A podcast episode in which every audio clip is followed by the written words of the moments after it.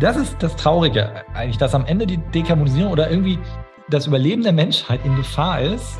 Nicht, weil wir es technisch nicht hinkriegen würden, sondern eigentlich nur, weil sich Marktteilnehmer ändern und Marktteilnehmer verschieben. Mhm. Es werden Marktteilnehmer überflüssig und es kommen neue dazu. Es gehen Geschäftsmodelle weg und kommen neue Geschäftsmodelle dazu. Unterm Strich gewinnt die Volkswirtschaft. Aber ja, wenn wir in die, in die Technologiewelt gehen, wir haben halt jetzt hier ein Smartphone, mit der Rechenleistung von einem, von einem Rechenzentrum von vor 50 Jahren oder vor 40 ja. Jahren. Und wenn du als Faxgerätehersteller keine Idee hattest, was du sonst herstellst, dann bist du natürlich pleite gegangen, mhm. weil man jetzt kaum noch Faxgeräte braucht. Und so ein bisschen ist es mit der fossilen Industrie. Wenn du dir anschaust, wie wenig die in Erneuerbare dann tatsächlich investieren, das sind ja immer noch Bruchteile. Also auch wenn Shell dann mal Sonnen kauft oder, mhm. oder Next Kraftwerk oder irgendwas und dann so ein paar Glamour-Investitionen, aber am Ende keine Ahnung, 95 Prozent Neuinvestitionen in fossile Projekte. Dann siehst du halt, naja, das ist halt ein Faxgerätehersteller, der immer noch wieder in neue Produktionslinien für neue Faxgeräte investiert, aber die Leute brauchen keine Faxgeräte mehr. Hallo, ihr hört Timo Eckers von Utility 4.0, dem Business-Podcast über die Zukunft unserer Energiewelt. Moderiert von mir und mitinitiiert von Oliver Doleski, dem Autor des gleichnamigen Buches. Zu mir lade ich Menschen ein mit Verantwortung in der alten und neuen Energiewirtschaft genauso wie Gäste aus den Städten und Kommunen, in denen wir alle mit dieser Energie arbeiten und leben. Ich suche Menschen, die noch ordentlich was vorhaben auf ihrem Weg und besonders reizen mich Gäste, die die Dinge etwas anders oder etwas schneller machen als bekannt oder gewohnt. Von ihnen will ich wissen, was sie antreibt und wo es sie noch hinführen soll. Dabei nehmen wir uns die Zeit, die nötig ist, um in Ruhe hinter die ersten Sätze zu schauen, um Dinge auch mal wirken zu lassen und gerne auch, um nochmal hinterher zu fragen. Dieser Podcast soll euch, mich und meine Gäste auf neue Ideen bringen, vielleicht auch ein Lächeln ins Gesicht zaubern und letztlich ermutigen, gleich morgen loszulegen. Heute zu Gast ist Felix Rodenjohann von der Klimaschutzberatung Answar 2030 aus Dortmund. So, herzlich willkommen bei einer neuen Folge Utility 4.0. Ich freue mich sehr, dass der Felix hier mir gegenüber sitzt. Felix Rodenjohann zugeschaltet aus. Woher?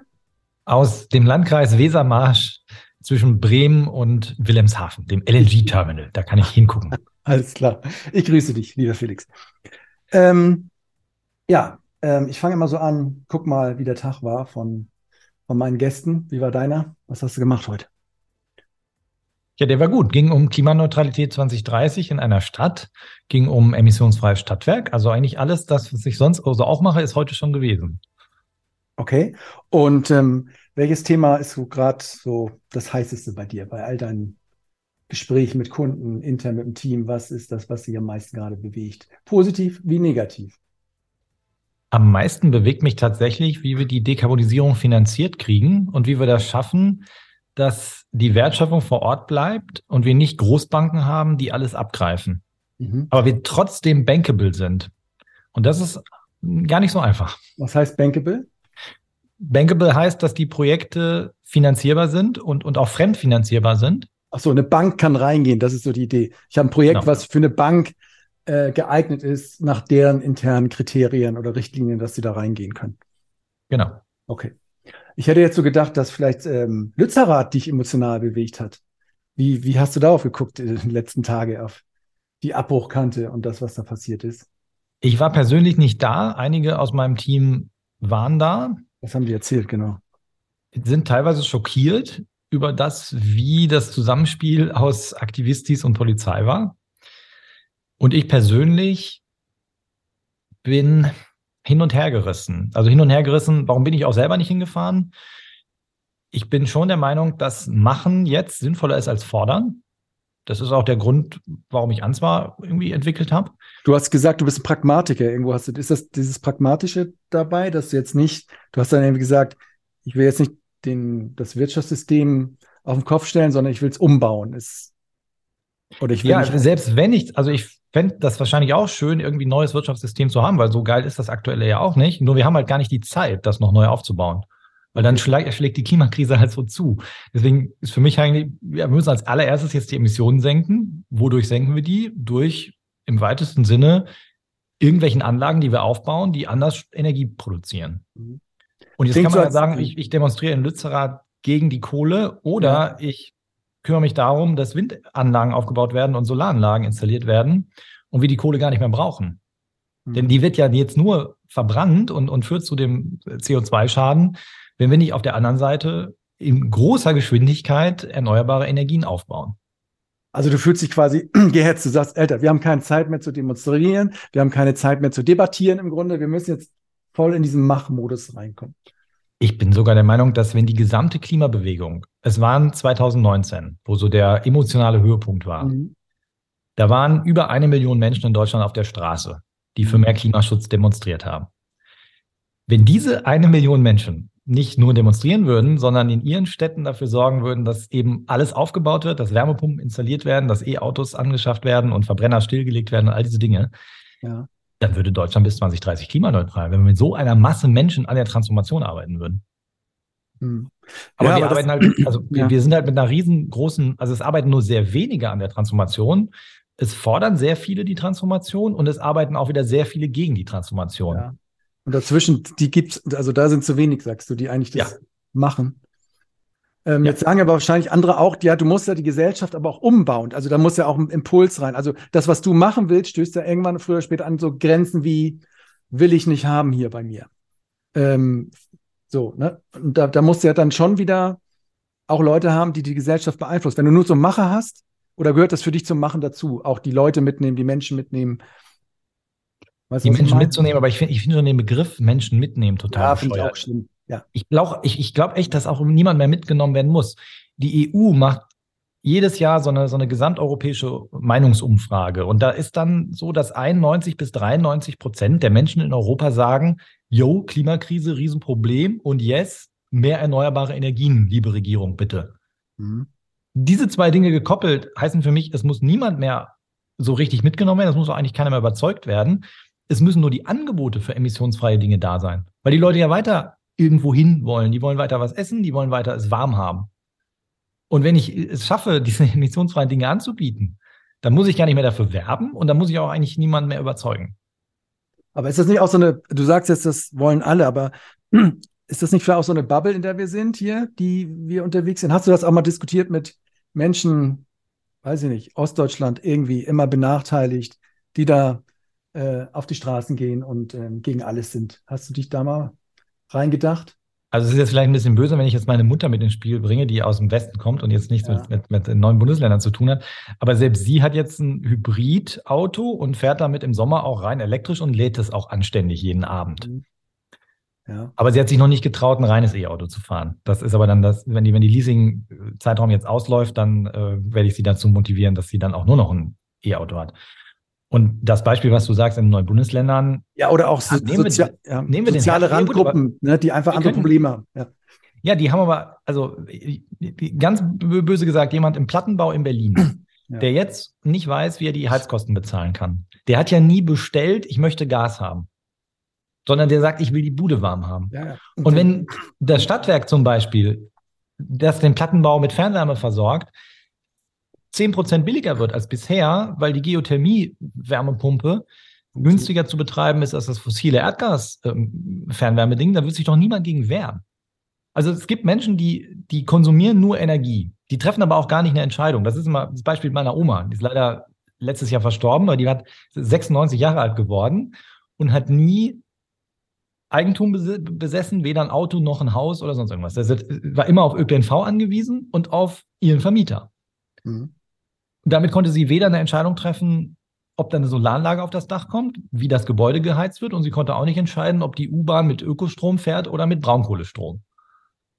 Aber sie hat ja auch nicht gesagt, ich möchte mit Braunkohlestrom zum Arzt fahren, ja, sondern stimmt. sie wollte zum Arzt.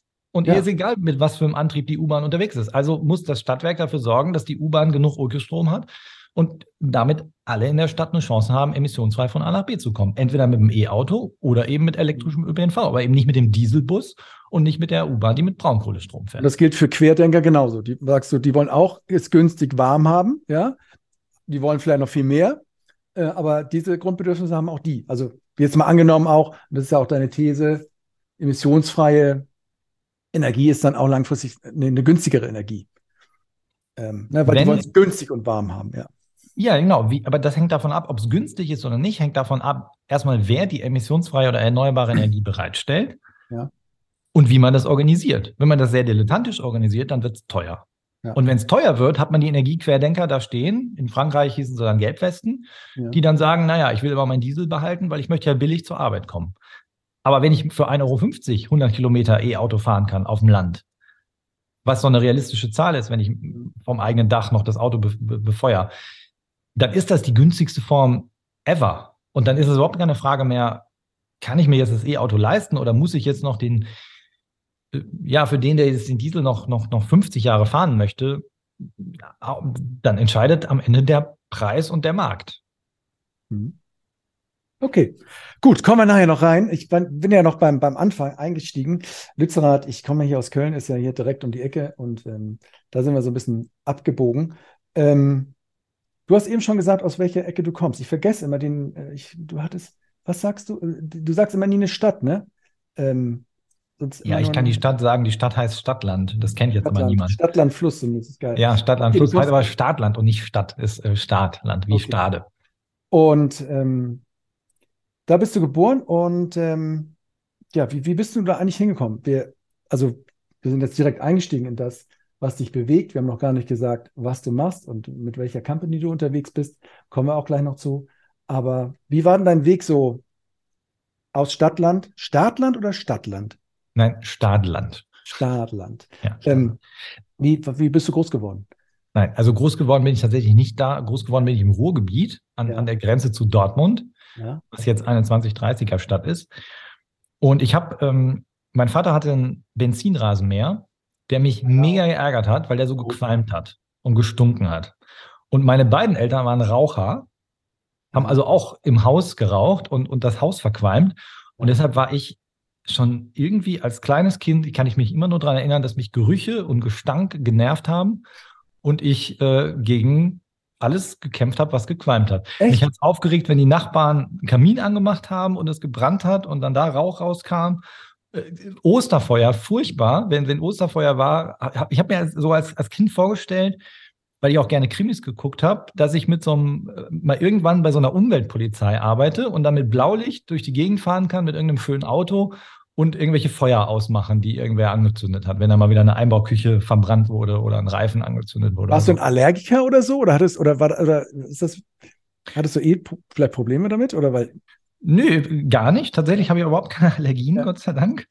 Äh, Ich habe aber wohl irgendwie eine, eine sensiblere Nase, weshalb ich in der Schule mal Gas gerochen habe und ein halbes Jahr später die Gasleitung undicht war. Und ein halbes Echt? Jahr vorher mich alle für bekloppt erklärt haben gesagt, hier riecht nicht nach Gas. Ich habe gesagt, doch, hier riecht nach Gas.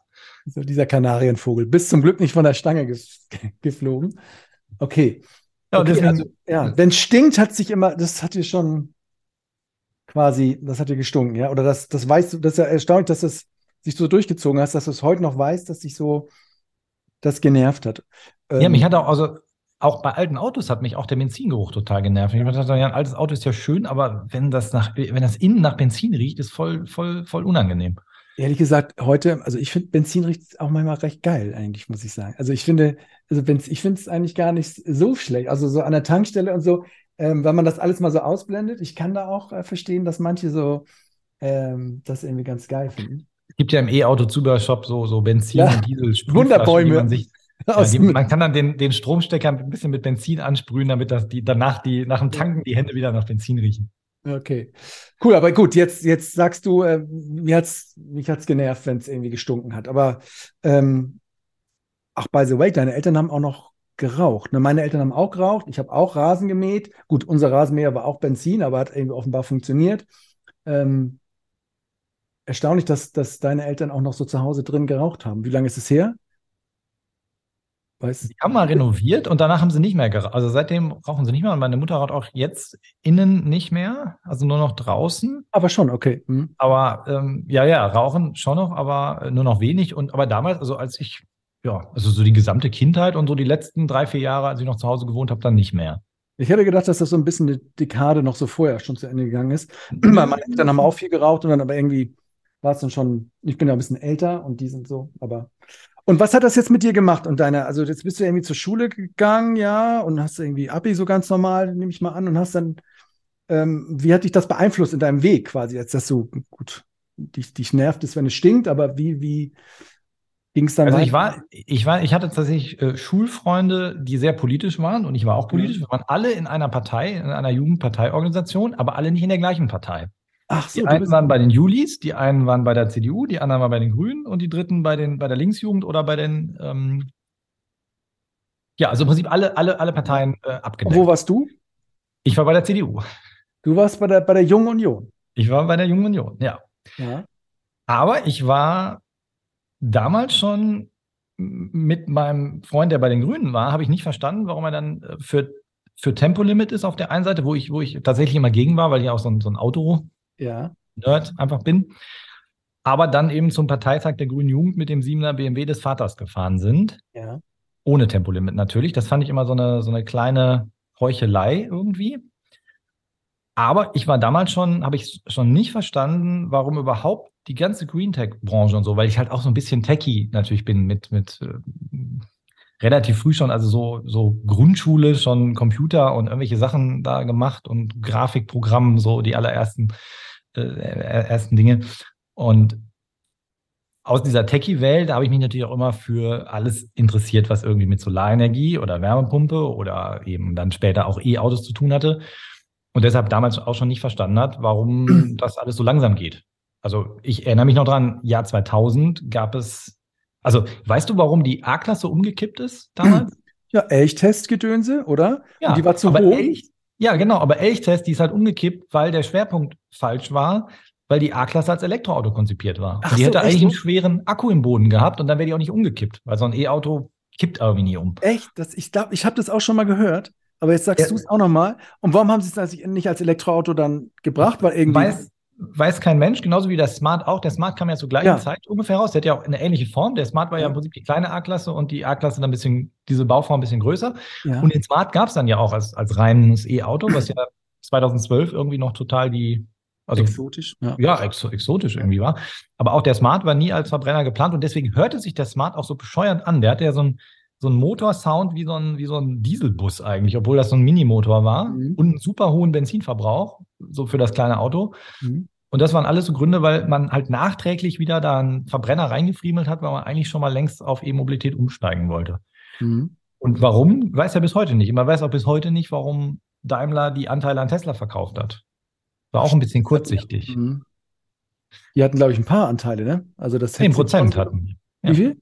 10 Prozent hatte Daimler an Tesla. Und deshalb hätte Mercedes heute eigentlich, ja, wäre der absolute Gewinner, weil sie dann ihre Fahrzeugkompetenz mit der Batterie- und Computerkompetenz gekoppelt hätten. Mhm. Da könnte jeder andere Autosteller einpacken.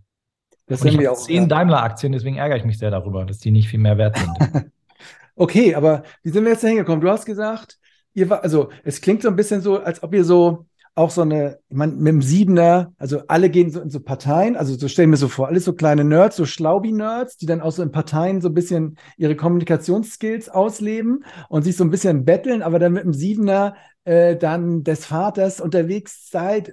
Habt ihr das wirklich so aus politischer Überzeugung gemacht, alles oder so aus intellektuellem Spieltrieb da, um zu sagen, ich, ich messe mich mal mit anderen? Oder war da auch wirklich ein so, ja, so das Herz mit dabei, dass du sagst, dass ja, die Junge Union, das sind genau, das ist genau meine Partei und die, ich stehe auf das Programm und kann das mitgehen und eben nicht die anderen oder wie würdest du das rückblickend sehen? Also es war schon damals so ein Bewusstsein da, dass irgendwas nicht stimmt. Das stimmt. und mal schon irgendwas gestalten will und verändern will. Und das war auch so, man muss jetzt auch dazu sagen, diese ganze Freundestruppe von mir waren halt auch die, die in der Schule halt dann die Schülerzeitung gemacht haben und die SV und Theater AG und so diese ganzen, Und die auch gut waren in der Schule wahrscheinlich, oder? Die so schlaue Leute eigentlich, oder? ja, schon eher, Ja. ich war da tatsächlich immer ein bisschen schlechter. Also ich, ich, Ja. ich habe dann eigentlich noch mehr die anderen Sachen gemacht. Also ich war, war dann zehn Stunden in der Schule, aber irgendwie nur eine Stunde im Unterricht, äh, was dann manche Lehrer nicht so gut fanden. Ja. Aber ein paar waren natürlich auch dabei, die dann beides so richtig gut gemacht haben. Aber es war- schon, also wenn man halt so gestaltet und, und Dinge Ja. nicht einfach hinnimmt. Also es gibt Ja. ja. Menschen, die einfach alles so hinnehmen, wie es ist. Ja. Und das war bei uns so, wir haben nichts hingenommen. Wenn die Schulleiterin gesagt hat, das geht nicht, haben wir erstmal gefragt, warum nicht? Und dann haben wir es irgendwie möglich gemacht. Mhm. Und dann fängt man schon an, so das, das System irgendwie kennenzulernen, dass man halt schon einen Einfluss hat. Ja. Und vor allen Dingen dann einen Einfluss hat, wenn man mal ein paar andere Ideen hat und versucht, diese Ideen umzusetzen. Ja, und dann kommt man ja schnell natürlich dahin, dass man dann in irgendwie in diese Parteien mal rein muss, ne? weil die machen ja viel. So, und da ist immer für mich ganz persönlich gesagt immer, ich weiß nicht, wie du das siehst, aber ich hatte immer ein Problem, da reinzugehen in so Gruppen, weil ich, ich kriege dann ja von außen so einen Stempel auf. Und wenn, wenn dann jemand gesagt hätte, Timo, du bist jetzt in der CDU, aber guck mal da hinten, der Felix, der, der ist irgendwie scheiße, du bist in derselben Partei wie der Felix. So weißt du, diese Klammer, die wollte ich immer nie über mich, also ich konnte nicht damit leben, dass auch andere, die, die ich vielleicht nicht so geil fand, auch bei der CDU dann wären oder so, die auch das gleich. Insofern war ich immer so, wie war deine erste Begegnung, als du da äh, in so ein in so ein äh, ja, also das war eigentlich kommunal. Also ich habe ja genau, ich habe ja dann auch so ein bisschen die anderen kennengelernt. Ja. Es auch da schon relativ früh vollkommene Pfeifen und super Leute. Ja. Und so eine Verallgemeinerung der der Stereotyp oder die oder so ist total schwierig, weil manchmal werden ja große Dinge deshalb möglich, weil zufällig zwei, drei vernünftige Leute in einer Gruppe von 200 sind und dann machen aber die 197 auch wirklich gar nichts und die drei mhm. Leute reißen das. Ob das jetzt in der Politik ist oder in einem Unternehmen oder sonst irgendwo, mhm. kommt ja nie auf die, auf die Masse an Menschen an, ob sich irgendwas bewegt, sondern ob zufällig die richtigen Ideen und die richtigen Leute am richtigen Ort waren. Mhm. Okay. Und dich hat es aber nie gestört, dass jetzt da eine sehr breite äh, Range von Leuten dann unter unter einem Parteilogo dann unterwegs waren oder mit dir in demselben Kommunal, äh, wie heißt das dann noch in dem, ja. Was mich gestört hat, und das war auch der Grund, warum ich mich dann gegen eine politische Karriere entschieden habe ja, und einfach gesagt habe, ich mache jetzt erstmal Studium und, ja. und äh, arbeite, mhm. dass nicht immer der beste Weg zählt, sondern ja, es dann heißt, es ist jetzt aber auch Politik. Und ja. Politik war für mich so auch als wieder als Pragmatiker, wir haben halt jetzt Probleme, die müssen gelöst werden. Und ja, ja gibt es so ein paar Dinge, die sind auch politisch lösbar. Aber ich habe halt nie diese ideologische Färbung als, als sinnvoll erachtet, sondern immer als totale Bremse. Weil ich finde, vor, vor, vor 50 Jahren, wo es Arbeitnehmerinnenrechte gab, die noch nicht in Ordnung waren, wo die SPD dann eine klare Rolle hatte ja. oder dann eben später Gift in den Rhein gekippt wurde und die Grünen gesagt haben, das ist keine gute Idee. Ja. Da waren halt die Probleme so offensichtlich und man konnte so eine einfache Lösung gegen die mhm. Probleme auch finden. Ihr macht ja, das, ihr jetzt, macht das, genau. Wir kippen ja. jetzt kein Gift mehr in rein, dann sterben da die Fische nicht. Ja. Aber die Herausforderungen, die wir jetzt haben, die sind ja so, dass man nicht mehr sagen kann, da gibt es einen grünen Weg, einen roten Weg, einen schwarzen Weg und einen gelben Weg, mhm. sondern das ist irgendwo zwischen diesen Parteien. Und das gilt dann jetzt für die CDU aktuell genauso wie für, für alle anderen Parteien. Wenn man an dieser ideologischen Motivation irgendwie festhält, dann bremst man automatisch die Lösung des Problems aus. Mhm. Und wie Und, siehst du jetzt vor dem Hintergrund, sorry, jetzt die Ampel zum Beispiel? Wenn du jetzt so, du hast einfach Erfahrung auch mit Parteien, mit Parteipolitik, ähm, mit verschiedenen Farben. Wie, wie guckst du da jetzt nach Berlin? Machen die. Ja, genau. Ich muss ja dann dazu sagen, ich bin dann ja 2021 wieder aktiv in die Politik eingestiegen, nach eben von, von, von Schulzeit bis 2021 Pause oder unternehmerischer Pause. Ja. Und da bin ich entsetzt gewesen über die mangelnde Bereitschaft, sich mit den Problemen auseinanderzusetzen. Bist du wieder dann in die CDU rein quasi? Ich bin dann wieder in die CDU rein, ja, nachdem ich auch noch mal zwei Jahre Grünen-Mitglied war. Mhm. Aber gedacht habe, ähm, bei der CDU muss noch mehr verändert werden. Bei den Grünen ja, war noch vieles dann doch noch ganz in Ordnung. Also du wechselst immer so und guckst, wer braucht die gerade am meisten, ne? So guckst du die Parteien an. Ja, wer muss am stärksten ja. verändert werden? Also wo ist ja. das größte Potenzial. Also das ist schon so, dass mich das immer gereizt hat. Also ich, ich finde das jetzt langweilig, irgendwas. Also ich hätte auch keine Lust, wenn ich jetzt in der Autoindustrie arbeiten würde, da würde ich auch nicht für den Besten jetzt arbeiten, der wo schon alles gut ist. Ja. Sondern würde eher schauen, wo ist das größte Veränderungspotenzial. Ist ja auch eine Art von Pragmatik. Also so an, an, seine, an seine politischen äh, Ambitionen zu glauben, sagen, ja gut, dann wechseln wir jetzt mal. Hier, Arbeit ist erstmal getan. Okay, dann warst du wieder da. Ähm, und du warst erschrocken, dass da Du wusstest, dass dann mehr Arbeit noch auf dich wartet, weil du da hingegangen bist von den Grünen, aber warst erschrocken, dass es so viel war?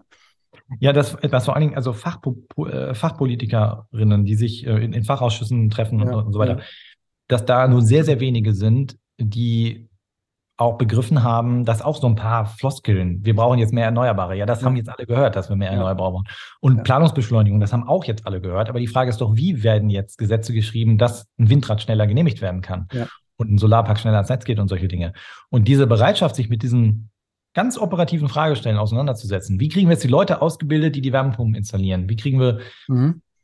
Städte dazu, dass die die Transformation managen können, weil dort eigentlich die Emissionen entstehen und dort auch die Windräder stehen und es gar nichts nutzt, wenn ein Bund irgendwas beschließt. Das muss halt in der Kommune umgesetzt werden. Also diese ganzen operativen Fragen, die werden in großen, großen und Ganzen einfach komplett ausgeblendet, weil sie halt manchmal irgendwie es nicht so einfach ist, da eine Antwort drauf zu finden. Und es ist halt viel einfacher, ist, sich in eine Talkshow zu setzen und irgendeinen polemischen Scheiß zu sagen, und wir müssen jetzt fracken. Wir müssen jetzt nach Fracking ideologiefrei. Äh, ja, technologieoffen. Ja. Technologieoffen nach Fracking suchen, wo, wo jeder weiß, also wo jeder, der sich irgendwie fachlich mit ein bisschen beschäftigt, dass das jetzt keinerlei Probleme löst.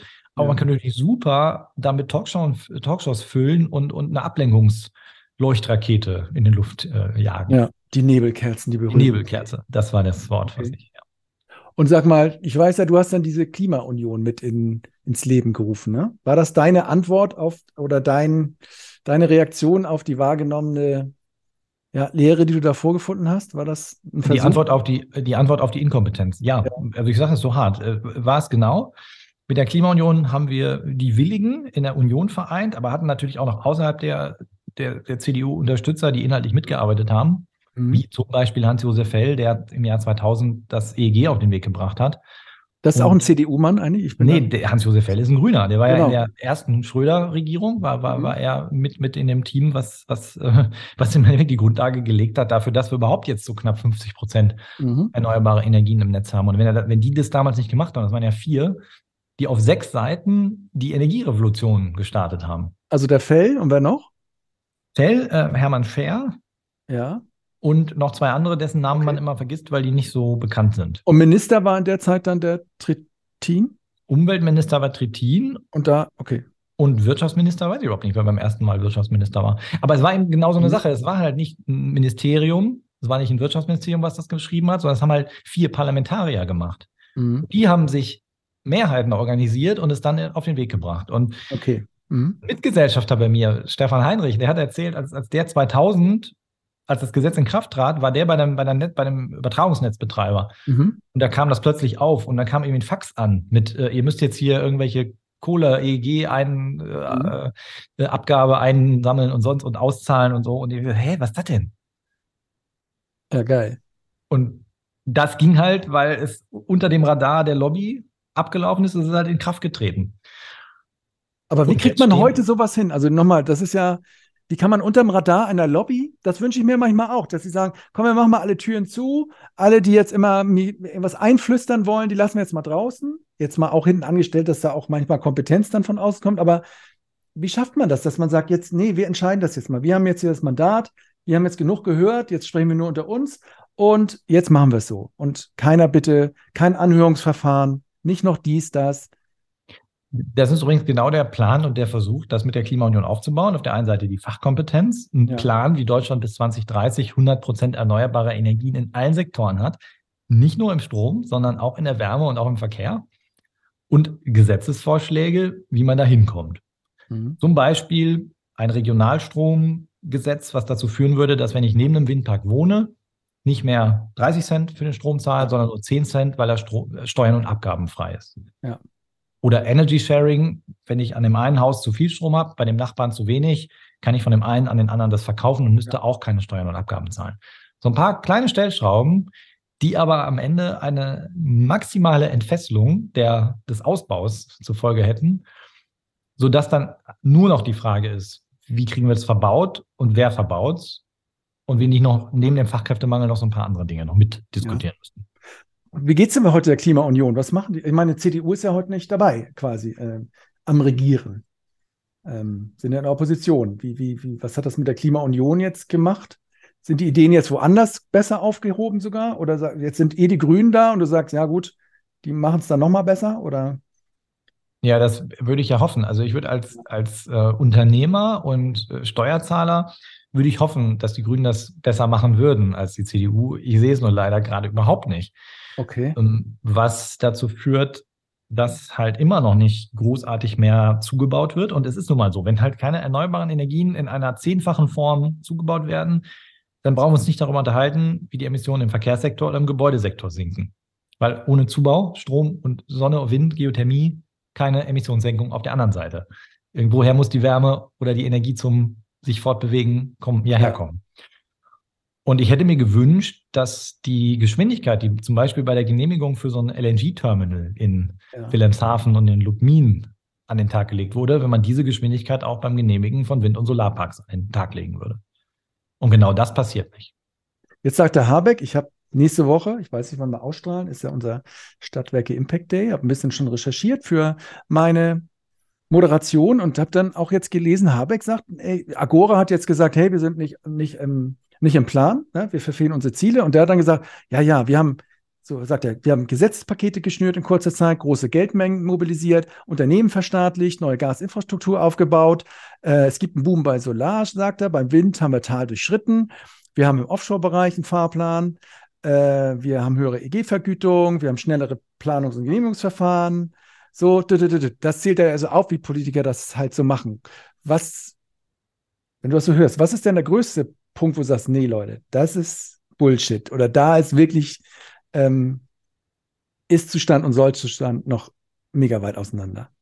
Er meint ja, das Tempo zieht spürbar an. Ja, das Tempo zieht auch an. Ja. Das liegt nur nicht an ihm, sondern das liegt dann eben tatsächlich daran, dass wir diesen grausamen Krieg haben und damit gewisse Lieferpartnerschaften eben beendet wurden und auch der eine oder andere dann doch zum Sparen motiviert wurde. Und der Solarboom liegt auch nicht am Wirtschaftsministerium oder an Robert Habeck, ja. sondern liegt daran, dass das auch schon 21 losging. Da haben sich auch schon die Solateure nicht mehr retten können vor Aufträgen, ja. weil natürlich Strompreise auch ab so Sommer 21 okay. gestiegen sind, unabhängig vom Ukraine-Krieg. Und bei höheren Strompreisen sich natürlich so eine Solaranlage nochmal mehr lohnt. Und am mhm. Ende was kann halt eine Privatperson tun für Klimaschutz? Da fällt ihnen halt auch ein, naja, als allererstes mal halt das Dach voll machen. Ja. Und dann ist der Deutsche auch generell immer noch ein Frickler und, und, und äh, wenn wir uns die, die, den Boom der Baumarktwelt angucken der letzten 20 Jahre, was Leute an, an Eigenleistung ins Heim gesteckt haben, ist natürlich das Selberbauen einer Solaranlage und die danach ans Netz bringen eine totale DIY-Bewegung, ja, die da, die da entsteht. Absolut. Da muss aber als Staat, da hat der Staat nichts mit, äh, also da kann er weder, das kann er weder verstärken noch, noch irgendwie abschwächen. Das passiert einfach. Aber meinst, wenn wir uns so dann die, Zubau, die Zubauzahl der Großprojekte anschauen, also die großen ja. Solarparks, wo ja. immer noch wegen absurden Geschichten irgendwelche großen Projekte nicht realisiert werden oder eben auch der Windzubau, der findet ja nicht statt. Die, die Zubauzahlen kann man sich ja angucken. Ja. Das, was ans Netz gegangen ist, ist dokumentiert und das ist dann das, wo dann Agora Energiewende oder alle anderen sagen, da seid ihr unter dem Ziel. Und der Witz ist aber, dass selbst das Ziel, was gesetzt ist für 2030, ist ja nur 80 Prozent Erneuerbare im Stromnetz. Ja. Das heißt nicht in der Wärme und nicht im Verkehr. Wenn wir Wärme und Verkehr noch mit dekarbonisieren und mit elektrifizieren, ist die Stromlücke noch viel größer und wir wären damit noch viel weiter von dem eigentlichen Ziel entfernt. Das heißt, wir erreichen das Ziel nicht, was aber schon nicht reicht. Also wir erreichen ein schlechtes Ziel nicht oder ein unzureichendes Ziel nicht. Unzureichend in Bezug auf Paris 1,5 Grad oder ist das nochmal noch mal ein Ziel obendrauf? Unzureichend auf Paris auf 1,5 ja. Grad. Mhm. Also es ist im Prinzip auch ein, ein Bruch des Paris-Abkommens, ja. was auch eigentlich auch ein Skandal ist. Ähm, Verfassungsgerichtsurteil gibt es ja auch noch letztes Jahr. Ja. Ähm, Finde ich jetzt so, so eine gewisse Verfassungstreue, würde ich jetzt von der Bundesregierung auch erwarten. Das wird aber komplett totgeschwiegen. Die letzte Generation spricht es an.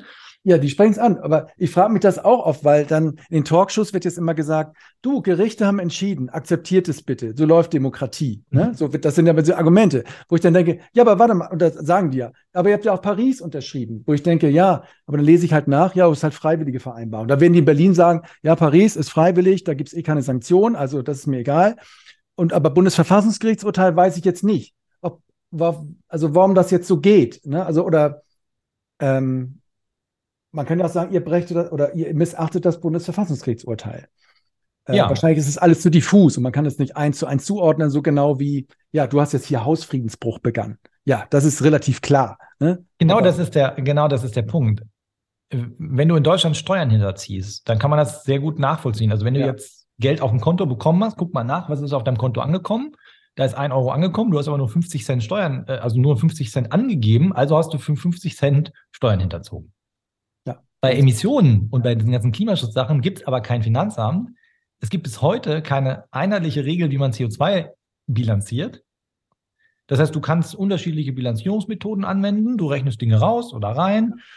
Es ist also eine total, also eigentlich ist es ein physikalisches Ding, weil die Atmosphäre, da kommt CO2 rein und da kannst du es auch messen, was da ankommt. Aber was ausgestoßen wird, weil halt niemand an seinem Auspuff ein CO2-Messer hat, ja. Wird halt nur bilanziert, gerechnet, Statistik betrieben in einer total komplizierten Art und Weise. Mhm. Und damit kriegst du es eigentlich fast überhaupt nicht hin, so eine, ja, so, so harte Fakten zu schaffen und zu sagen, ja, das verstößt jetzt gegen dieses Gesetz ja. hier. Was du aber eben aufzeigen kannst, ist, dass weder das juristische, die, also die, diese, dieses Gebot vom Bundesverfassungsgericht macht das Mögliche. Pariser Klimaabkommen, was auch sagt, bleibt unter 1,5 Grad, wenn möglich. Jetzt ist aber wieder die Frage, was heißt denn, wenn möglich? Ja, ist halt nicht ja, wenn möglich. möglich heißt, ja. wir haben genug Fläche, wir haben genug Geld, also wäre es doch möglich, bis 2030 klimaneutral zu werden. Dann würden ja. wir das Paris-Abkommen mit 1,5 Grad einhalten. Mhm. Aber dann sagen andere, naja, aber das ist unrealistisch und wir wollen das da ja nicht. Aber das ist auch trotzdem möglich, da das Windrad hinzubauen. Ja. Mhm. Und bei fossilen Investitionen oder fossilen Projekten, da wird dann das Mögliche gemacht. Es war möglich, in Wilhelmshaven da an den Jadebusen dieses Terminal hinzustellen. Genau. Also wurde das dahingestellt.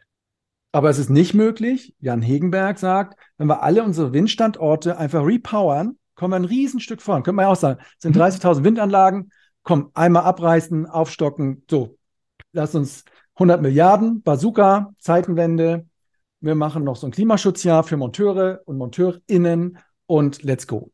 Könnt, also wäre auch technisch, wäre möglich. Aber die sagen, ja, ist aber in unserem föderal-demokratischen gesellschaftlichen ähm, verregulierten System nicht möglich. Ist eine, der, ist eine der zentralen Forderungen, die wir auch in dem, dem, im Klimaunion-Papier haben und die auch viele in der Energiewende-Welt fordern.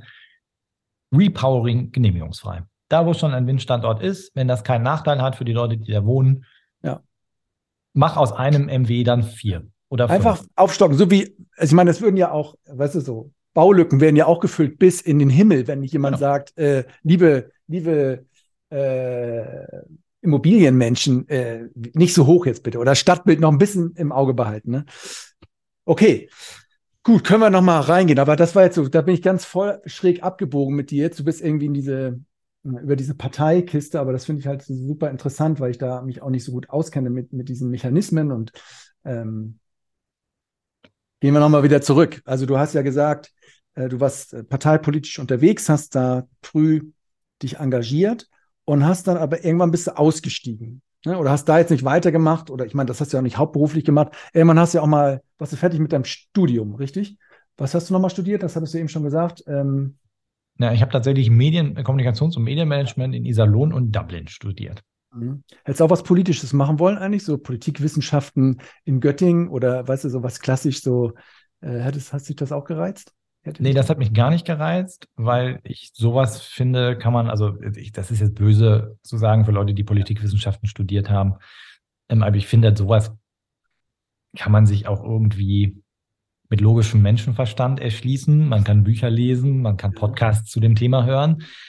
Aber wie ich zum Beispiel kommuniziere, wie ich einen Text aufbaue, so dass der Leute erreicht, wie ich eine Präsentation mache, dass die Leute am Ende sagen, yo, ich mache das so. Das müsste man schon mal lernen, meinst du? Das sind schon echt so Skills und wahrscheinlich gibt es, wenn man Politikwissenschaften studiert, auch Skills, die man da lernt. Aber ich bin dann schon froh, dass ich halt so BWL hatte, dass ich Wirtschaftsprivatrecht eins hatte und öffentliches Recht und solche ganzen harten, drögen Sachen, die man halt nicht so einfach sich irgendwie beibringen kann und wo ich halt dann in Teilen einen guten Dozent hatte, zum Beispiel einen Juradozent, den ich so interessant fand, dass ich ihn gefragt habe, ob er in meiner ersten Firma, die ich nach dem Studium gegründet habe, mitmachen will. Und so hatte ich dann einen Jura-Professor als Gesellschafter und habe noch einen Steuerberater gefragt und dann hatten wir plötzlich schon eine voll kompetente Truppe. Mhm. Findest du eigentlich, dass der, man sagt ja mal, dieser Lindner, da ist so ein Rhetorik-Kommunikations- ähm, Skillführer, sage ich mal. Oder nee, ist ein Quatschwort, aber ist gut darin. Findest du das auch eigentlich? War, der war drin. Also ich weiß nicht, ob ich schlauer geworden bin oder Lindner dümmer geworden ist. Das gilt übrigens bei Merz genauso. Als ich, als ich ähm, so, weiß nicht, so 16, 17 war und dann so Polit-Talkshows gesehen ja. habe, habe ich immer gedacht, boah, Merz voll schlau, der redet voll schlau und äh, ja. Lindner auch. Ja. Fand ich auch voll schlau. Aber mittlerweile hm. ist das in großen Teilen Unsinn, was, was die erzählen. Und dann kann man halt sagen, gut, das ist noch ein bisschen rhetorisch vielleicht ganz gut. Ja, genau, das meine ich halt, ne? Das, er setzt seine Rhetorik hat ein, um Dinge, die er mag, zu pushen oder zu relativieren, die er nicht mag oder zu bremsen oder das Klavier, glaube ich, beherrscht da ganz gut. Ähm, aber wirklich, ich meine, wenn man jetzt überlegt, wie viel es so Memes dann jetzt schon gibt und wie viele Leute sich darüber ja. lustig machen. Also ich glaube, dass die Fans, die feiern das dann immer noch, aber die werden auch echt weniger. Und ich merke, dass in, in, also in meiner Partei kann ich das ganz klar sagen, dass da der Rückhalt und also die Menge der Menschen, die dann so da noch drauf reinfallen, auf diese plumpen, populistisch, rhetorisch guten oder vermeintlich rhetorisch guten Dinge, das werden schon eher weniger. Mhm. Ist der März eigentlich auch in der Klimaunion? Nee, der hat aber an dem 2030er Papier tatsächlich noch mitgemacht, letztes Aha. Jahr. Und dann? Weil er ja noch nicht offiziell im Team Laschet war, aber als er dann Parteivorsitzender wurde, war er dann auch wieder nicht mehr so hinter dem Thema her. Ach so, okay. Scheint irgendwie so ein, so, wenn man in der Opposition ist oder auch in der Opposition der, Partei, der eigenen Partei, dann, dann fordert man dann viel und will das dann auch. Aber sobald man in der Position ist, dass seine Forderungen auch irgendwie Programm werden können, dann aber jetzt ist er in der Opposition, jetzt könnte er wieder fordern. Könnte er, gib mal das Klimaunion-Papier raus, weil da steht ja eigentlich alles drin. Ähm, ja, daran arbeiten wir auch und das versteht man dann auch nicht. Also ich, das verstehe ich aber auch generell tatsächlich nicht, warum die Opposition einfach ihren Job auch nicht richtig macht. Mhm. Also auch, was aber ein bisschen natürlich auch daran liegt, dass wenn die CDU jetzt Dinge kritisiert, dann weist sie halt automatisch nochmal darauf hin, was sie für Fehler in den letzten ja. 16 Jahren gemacht hat. Denn viele Probleme, die Habeck jetzt aus, äh, ausgleichen ähm, muss mit seinem Team, sind natürlich Dinge, die in den Legislaturperioden davor entstanden sind. Aber dann sagen andere auch, aber auch von den Grünen mit entstanden, auch von also von allen mit verbockt. Das sagen die ja oft. Siehst du das eigentlich auch ja, so? Ja, und das, und das führt dann dazu, dass dann Leute sagen, das war irgendwie so eine Aussage, dass dann die Opposition die Regierung mit Wattebäuschen im, im, im ja. Bundestag bewirft. Das ist eben genau der Punkt. Äh, das hat ja Marco Bülow, der ehemalige SPD-energiepolitische Sprecher oder Abgeordnete, der dann die Parteimitglied wurde äh, im Aha. Bundestag und danach nicht mehr, jetzt nicht mehr im Bundestag ist und auch nicht bei den Grünen eingetreten ist, als er in der SPD ausgetreten ist, weil er gesagt hat, es ist eigentlich das Gleiche in Grün oder in Schwarz oder in Rot. Es ist schon ein, ein politisches Establishment, was gemeinsam Entscheidungen trifft und diese Entscheidungen dann auch vertritt aber eben dann auch mal kollektiv die falschen Entscheidungen trifft. Mhm. Und in der Wissenschaft gab es sehr viele Leute, die Nord Stream 1 und 2 sehr kritisch gesehen haben und die auch gerade bei Nord Stream 2 dann gesagt haben, da geht es nur darum, die Ukraine zu umgehen. Und die Energy Watch Group hat auch 2015 schon Studien veröffentlicht, wo so ein ähnliches Szenario mit dem Ukraine-Krieg vorhergesagt wurde. Das sind halt alles Dinge, wo ich mich dann auch frage, ich meine, es gibt so unglaublich viele Menschen, es arbeiten ja über, über 20.000 Menschen im Regierungsviertel. Mhm da müsste doch eigentlich die, die, die Man- und Woman-Power da sein, um Antworten auf die Probleme, die wir haben, zu, zu finden. Also. Ja, denke ich auch so oft. Aber jetzt sind wir wieder bei der Politik gelandet. Ja. Ähm, du hast dir die Skills drauf geschafft. Ähm, Kommunikation, Medien. So, dann warst du fertig mit dem Studium. Und dann? Was dann passiert. Ja, dann habe ich eine Filmproduktion und Kommunikationsberatung gegründet. Weil, weil du hast es ja, ja aber gleich gegründet. Bist du ein Gründertyp? Das habe ich dich schon mal irgendwo gefragt. Ja, ja, das bin ich schon. Ja. Also ich habe auch ähm, schon irgendwie auch noch wieder so eine kleine Anekdote aus der Kindheit. Ich habe relativ früh kein Taschengeld mehr gekriegt und musste dann für mein Geld arbeiten und habe meinem, meinen Eltern Rechnung geschrieben so für Fenster putzen oder für Nerdig, oder? oder? oder? solche Sachen. Ja. Deswegen, ähm, weil da konnte ich nämlich, damals gab es nämlich mit, mit Word, als Word aufkam, gab es so ein Rechnungsformular. Ja. Dann ganz stolz war, da habe ich mir dann so ein Logo gebastelt und konnte dann sagen, so sieben Stunden Treppe putzen, äh, da, da kriege ich jetzt. Äh, Aber schon ein bisschen strange, oder? Also der, der, der Felix, hier, ich habe wieder eine Rechnung, ich 14 Tage Zahlungsziel und so. Ja, aber so hat man halt gelernt ja. und ich, ich musste ja Überweisungen tätigen dann schon mit der Streitmaschine. Ja, es wurde natürlich okay. überwiesen und du, ja, genau, gut. Und Online-Banking gab ich hatte auch schon sehr früh ein Konto, da hat man halt ein bisschen ja, gelernt. Verstehe. Und deswegen wollte ich natürlich dann auch ein Unternehmen dann haben nach dem Studium. Ja, okay. Und hast gegründet, einfach frisch. Hab dann gegründet, ja, mit mhm. dem Juraprofessor und, und einem Kommilitonen zusammen und, äh, und meinem ja, wieso, hast du, wieso hast du den dabei? Warum hast du die da mit reingenommen? Weil die, also ich meine, wenn du jetzt ein Startup machst die Filme, dass man gleich so einen Juraprofessor mit reinnimmt? Ja, also das war halt nicht so ein, so ein ich sag jetzt mal böse, das war jetzt nicht so eine 0815-Filmproduktion, sondern es war direkt schon so, naja, man will halt auch irgendwie strategisch was auf die Kette bringen. Und da braucht man auch ein bisschen Kompetenz, was, was über Medienskills hinausgeht. Okay. Mhm. Weil damalige Zielgruppe waren so die, die mittelständischen Hidden Champion, irgend so ein mhm. Weltmarktführer Schraubenhersteller oder Klemmenhersteller oder dann später Elektroindustrie und so weiter. Also auch wieder so eine Verbindung zur Tech-Welt. Mhm. Und dann hast du halt auf, auf Geschäftsführungsebene also ich, ich war 21, als ich bei MAN, der, also der, der MAN AG in München saß und auf, auf Personalvorstandsebene so Recruiting-Strategien ja. ausgearbeitet habe. Ich meine, ich finde es ja auch irgendwie genial, weil man weiß ja genau, wenn man so, oder ich kenne es schon, wenn, wenn du jetzt Leute engagierst, die dein Unternehmen darstellen, ne? sei es, also irgendwie Werbung machen dafür und komm, und dann noch Film, so ein emotionales Medium. Und du kommst dann zurück, du berührst sie ja im Kern quasi, ne? Du bist ja dann immer auch gleich beim Vorstand oder so, ne? Das ist ja nicht, also das ist ja eine Außendarstellung und so und ähm, äh, das ist natürlich auch ein eigentlich strategisch ein feiner Zug, weil du bist immer gleich bei denen, die es dann entscheiden. Und wenn du es gut machst und gut gelernt hast und es gut rüberbringst, dann äh, kann ich mir vorstellen, geht es auch schnell weiter mit weiteren Aufträgen. Das war einer der Gründe, warum ich ein riesen Trainingsprogramm hatte, mit, mit mächtigen Menschen zu sprechen. Ach. Und auch festgestellt habe, dass halt so ein, so ein MAN-Personalvorstand oder so, dass das ja auch nur ein Mensch ist. Achso, du, du hast es nicht trainiert, sondern du hast es einfach gemacht und dabei hast du es ähm, hast du festgestellt, dass man normal bleiben kann und ähm ja, genau, dass man Mensch bleiben kann und dass auch Menschen wie Menschen behandelt werden müssen und dass ganz viele Leute sich halt immer alle, also wenn die halt mit Prominenten reden müssen, sich dann kirre machen, weil sie denken, sie müssen da irgendwie anders sein, aber weil man sich halt kirre macht, ist man dann halt komisch und dann ist der ja. Prominente auch komisch. Ja. Und dann ja. entsteht eine komische Situation. Okay. Und ähm, was würdest du sagen, was kannst du in diesem Medienbusiness, was ist so dein Kernskill? Kannst du besonders gut filmen? Kannst du besonders gut texten oder Stories bauen? Was ist so dein? Also ich, ich konnte schon alles echt ganz gut. Wir haben auch eigentlich so jede Preise irgendwie abgeräumt, die man abräumen kann. Also ich, ich habe auch alles selber gemacht, ja. weil ich immer, wenn ich was gemacht habe, das dann auch gut gemacht habe. Also wenn ich Grafik gemacht habe, war es eine gute Grafik. Wenn ich Kamera gemacht habe, war das gute Kamera. Okay. Nur es gibt halt Dinge, die austauschbar sind. Also es gibt halt mehr gute Kameraleute als gute Texter. Mhm. Und es gibt nochmal mehr gute Texter als gute Strategen. Und das alles miteinander kombiniert ist dann so ein bisschen ich will jetzt nicht sagen, so eine Wunderwaffe, die ich dann jetzt in der mhm. Dekarbonisierungswelt, also in dem neuen Geschäft, was ich ja. seit 2018 dann aufgebaut habe, ja. mache.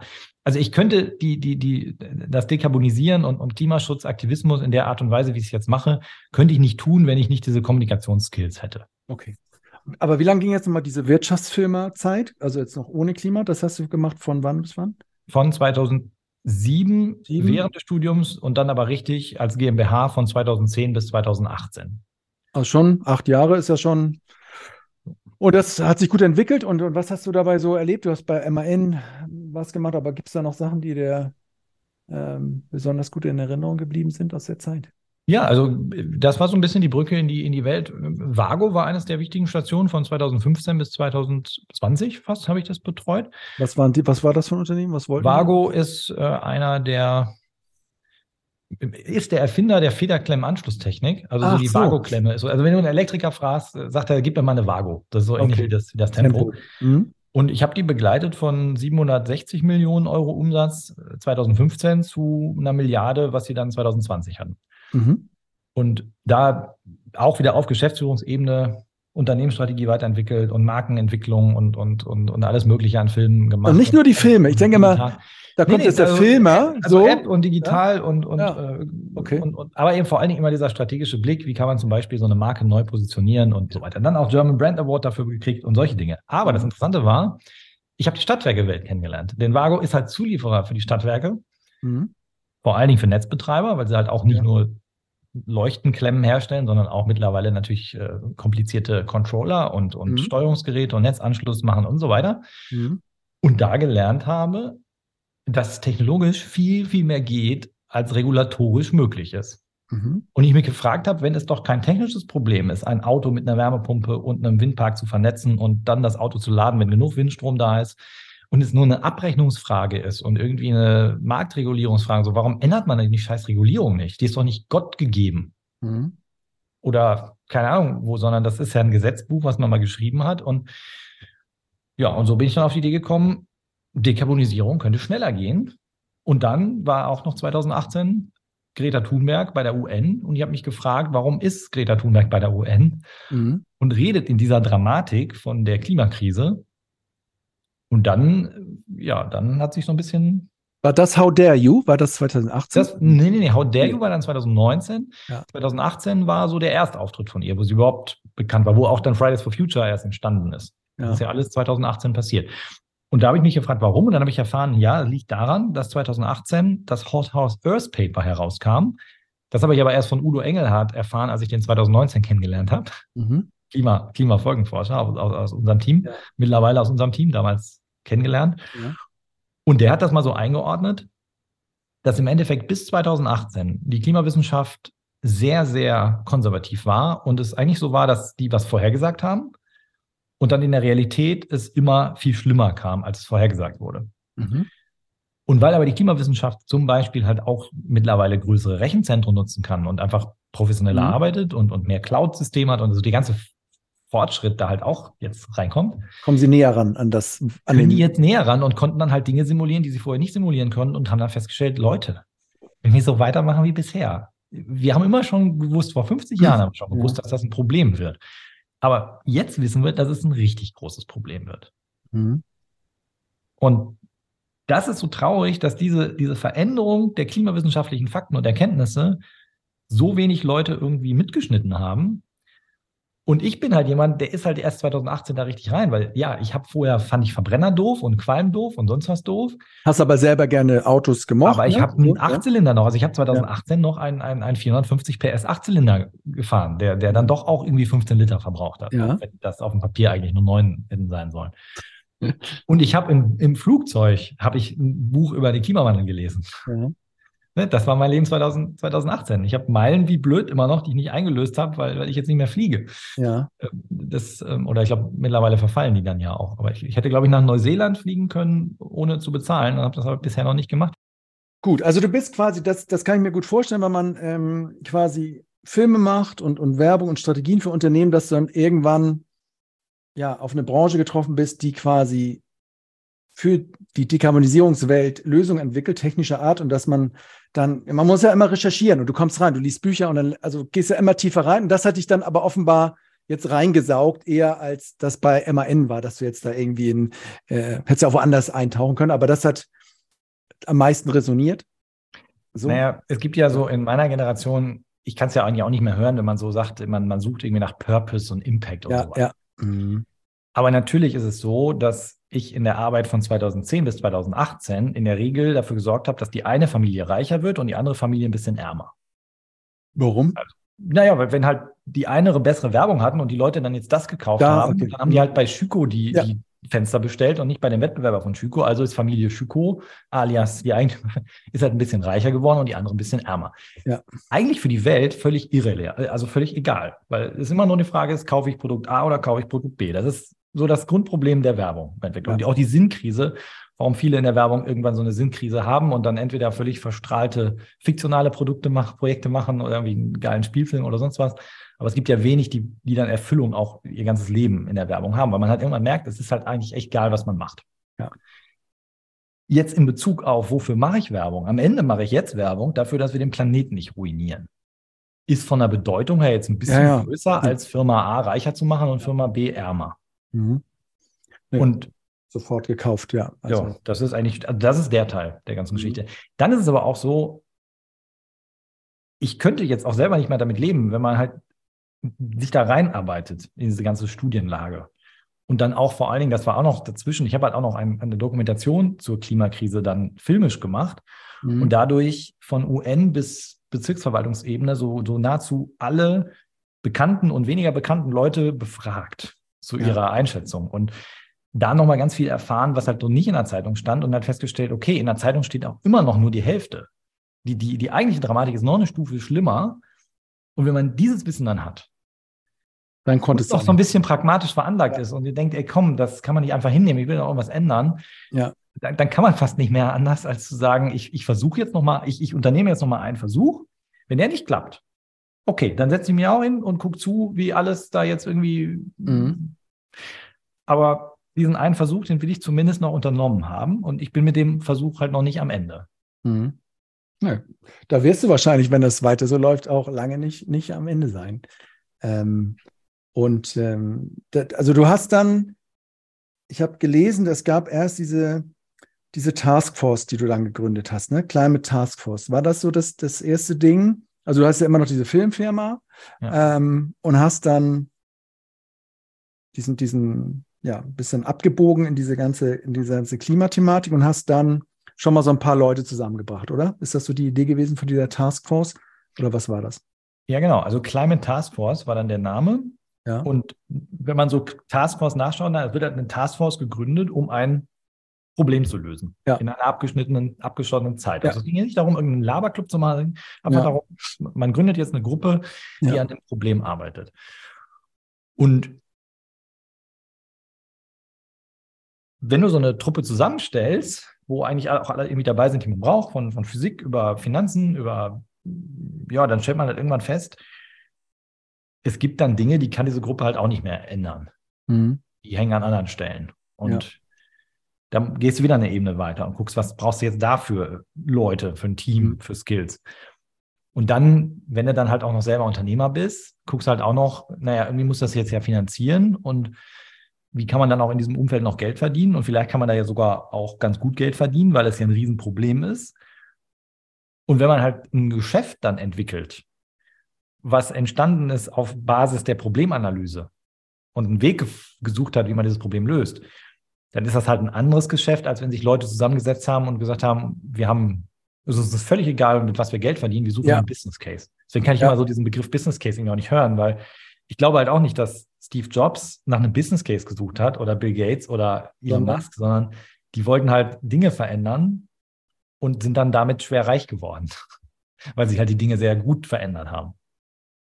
Ja, also und haben dann irgendwann im Verlaufe dann mal so Business Case draufgelegt. Ne? Aber oft hast du wahrscheinlich jetzt den Eindruck, dass viele Startups oder viele Gründer, die was gründen wollen, das liest man ja oft. Ja, wir haben uns alle Branchen angeguckt, wo ist keine Disruption, wo ist so und da ist noch eine Lücke, blinder Fleck. Und da haben wir jetzt mal ein paar Business Cases gerechnet und dann sind wir da reingegangen. Ne?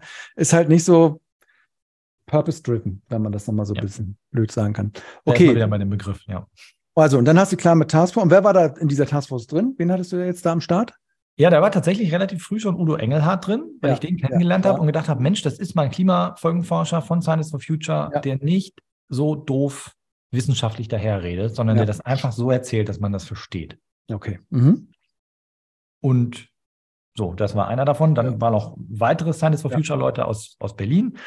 Und die Autoren von dem mittlerweile meistverkauften Klimawandel-Faktenbuch, das Buch, was ich auch damals im Flugzeug 2018 gelesen habe, um mir mal einmal die ganzen Klimafakten reinzuschrauben. Und ich das damals war? die Autoren gefragt habe, ja, das kleine Gase, große Wirkung, dieses Ding. Die, diese kleinen Bücher, ne? Genau, diese kleinen Bücher, wo es dann das zweite gibt, was wir dann produziert haben, das äh, Klimalösung, wo alle, alle genau. Fakten zur Lösung drin sind. Aber das erste war eben das, das kleine Gase, große Wirkung. Und ich habe ja. die Autoren weil die halt mit im Impressum standen, habe ich die angerufen, habe den auch erreicht dann. Das war, glaube ich, einmal mit Christian gesprochen, einmal mit David und gesagt, äh, hör mal, ähm, ihr habt in einer genialen Art und Weise das Problem einmal geschildert, sollen wir nicht irgendwie zusammenarbeiten, kommunikativ mhm. und Vorträge und ja. Film und alles, was irgendwie geht. Und in dem ersten Workshop, den wir dann in Dortmund gemacht haben, mit denen und das ganze Team sich so formuliert hat, haben wir gesagt, okay, wir müssen ja mal so Ziele irgendwie definieren, was wir jetzt eigentlich wollen in der Zusammenarbeit.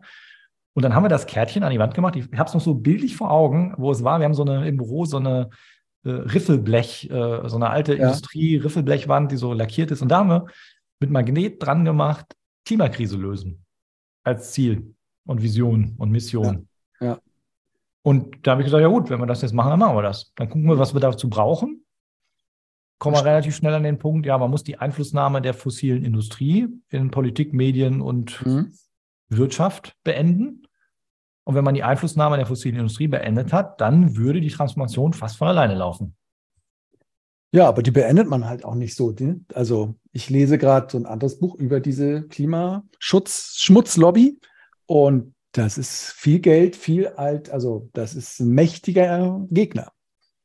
Ja, es ist der mächtigste Gegner. Also ich glaube, man könnte sich noch parallel mit der Waffenindustrie ja, anlegen. Ja, das ja, wäre noch eine Option, um das noch ein bisschen kribbeliger irgendwie zu machen. Klar, auch Nahrung, so diese großen Nahrung. Nahrung, dann wäre so Platz drei und dann vielleicht auch noch ein bisschen Textil. Aber eigentlich ist es schon, also wenn man ja auch schaut, selbst hinter der Nahrungsmittelindustrie, in der Art und Weise, wie wir heute Nahrung, da steckt ja auch fossile Industrie hinter. Also wenn ja. ich als Landwirt ja. aus Erdgas Essen produziere, ja.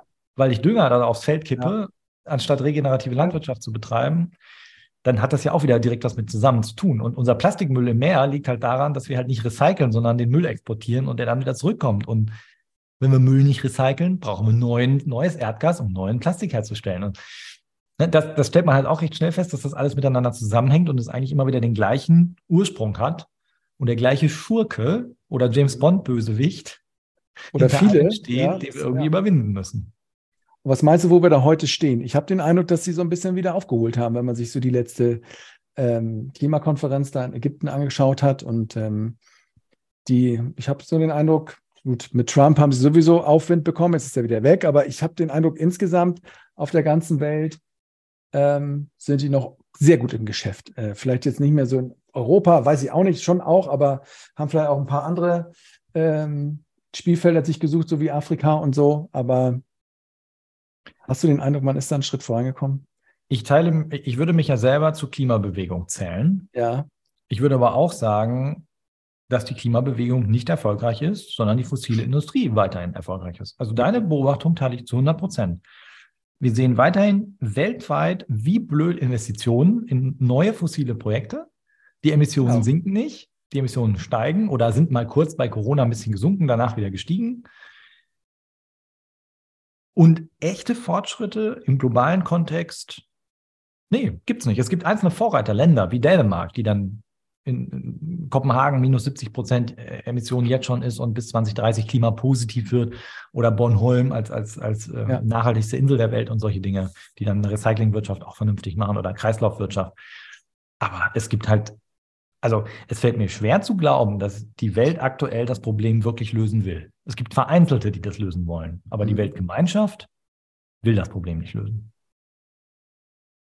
Und deshalb, ich meine, in der Weltklimakonferenz, die letzte war ein Witz, aber die nächste wird ja noch größerer Witz. Da ist dann ja der Konferenzleiter schon ein, ein, ein Ölkonzern-Mitarbeiter. Das ist ja jetzt schon raus, wer der Konferenzleiter ja, ja, ist. Genau. Das ist ja wie eine, ja, also es fallen schon keine Vergleiche mehr ein. Das ist schon eigentlich nur noch Realsatire. Das ist halt FIFA-like, ne? Also das ist genau so das. Äh, ähm, aber wer ja. wählt eigentlich diesen, diesen Vorsitz? Weißt du das zufällig? Wer, wie, also ist wirklich sehr strange hat er gesagt, ich bin jetzt vom Saulus zum Paulus und deswegen komm. Oder nee, das wird in Länder, also es wird nach Kontinent aufgeteilt und wenn dann das Land irgendwie wieder dran ist und in dem Land können die das, kann die Regierung das bestimmen. Und ja. wenn die Regierung halt der Ölkonzern ist, weil das eins ja, ist, ja, dann, ist dann so. können die das halt so machen. Bei uns ging das jetzt nicht. Also bei uns könnte jetzt nicht RWE der Regierungs, der, der, wenn eine deutsche Weltklimakonferenz wäre, mhm. das würde dann vermutlich der Bundeskanzler sein oder der Umweltministerin oder so. Aber in einem Land, wo, wo, die, wo die fossile Industrie der Staat gleichzeitig ist, gibt es halt die Trennung nicht. Mhm. Okay. Gut, jetzt ähm, hast du diese Taskforce zusammengetrommelt und habt ihr da auch schon ein bisschen äh, was bewegt, äh, quasi mit diesen Menschen? Habt ihr schon ein bisschen ähm, auch Geschäft gemacht? Wart ihr schon unternehmerisch auch tätig? Oder war das eher so ein Bewegungsverbund, nochmal so von Leuten, die gemeinsam was vorhaben, aber jetzt noch nicht so in unternehmerischen Strukturen?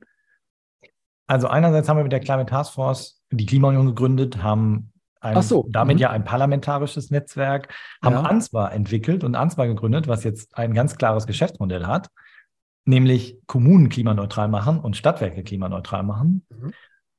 Und wir haben auch aus meiner Sicht eine ganze Menge innerhalb der Klimabewegung erreicht, weil da immer mehr jetzt nicht mehr den Kapitalismus als das Problem sehen, mhm. sondern eben tatsächlich auch die fossile Industrie als das Problem es war 2018, 19, wenn man sich auch da so die Plakate anguckt, die dann Demonstrantinnen irgendwie ähm, ja. gemacht haben, war das halt immer irgendwie äh, System Change, not Climate Change, war einer so ein, genau. ein, so ein Spruch. Ja. Und es war dann immer ganz klar, ja, wir brauchen jetzt Post, äh, Post-Growth oder, oder genau. kein, kein Wachstum mehr und solche Dinge. Und damit natürlich auch wieder aus der Klimabewegung heraus totale Nebelkerzen gezündet, weil während ich darüber nachdenke, ob ich jetzt weniger Auto fahre oder den Antrieb wechsle, fahre ich halt den alten Diesel weiter. Also ich produziere weiter die Emissionen. Und wir können ja darüber reden, müssen wir jetzt irgendwie 18, äh, müssen wir im Winter 20 Grad in einem Haus haben oder reichen nicht 16 und wir ziehen halt einen mhm. Pullover an. Das sind ja Diskussionen, die man machen kann, aber das hat ja nichts mit der Diskussion zu tun, baue ich eine neue Heizung ein, stelle ich von Erdgas auf, auf erneuerbare Energie um oder nicht. Und wenn die Leute halt darüber reden, machen wir jetzt Verzicht und Einschränkungen mhm. und sonst irgendwas, aber währenddessen weiter die alten Emissionen rausballern, mhm. dann haben wir halt ein noch größeres Problem, weil dann sinken die Emissionen halt auch nicht. Also du denkst da einfach so, Prio-Liste. Komm, machen wir das erstmal. Dann können wir ja gucken, wenn wir erneuerbar oder wenn wir emissionsfrei unterwegs sind, dann können wir mal gucken, wie, wie wir diese planetaren Grenzen nicht, dieses ewige Wachstumsding uns irgendwie mal vornehmen, so als nächsten ähm, nächstes ja, Level. Schon, also wir müssen bei dem Umbau zum emissionsfreien Energiesystem schon die planetaren Grenzen berücksichtigen. Ja. Also wir können ja nicht den nächsten Raubbau machen.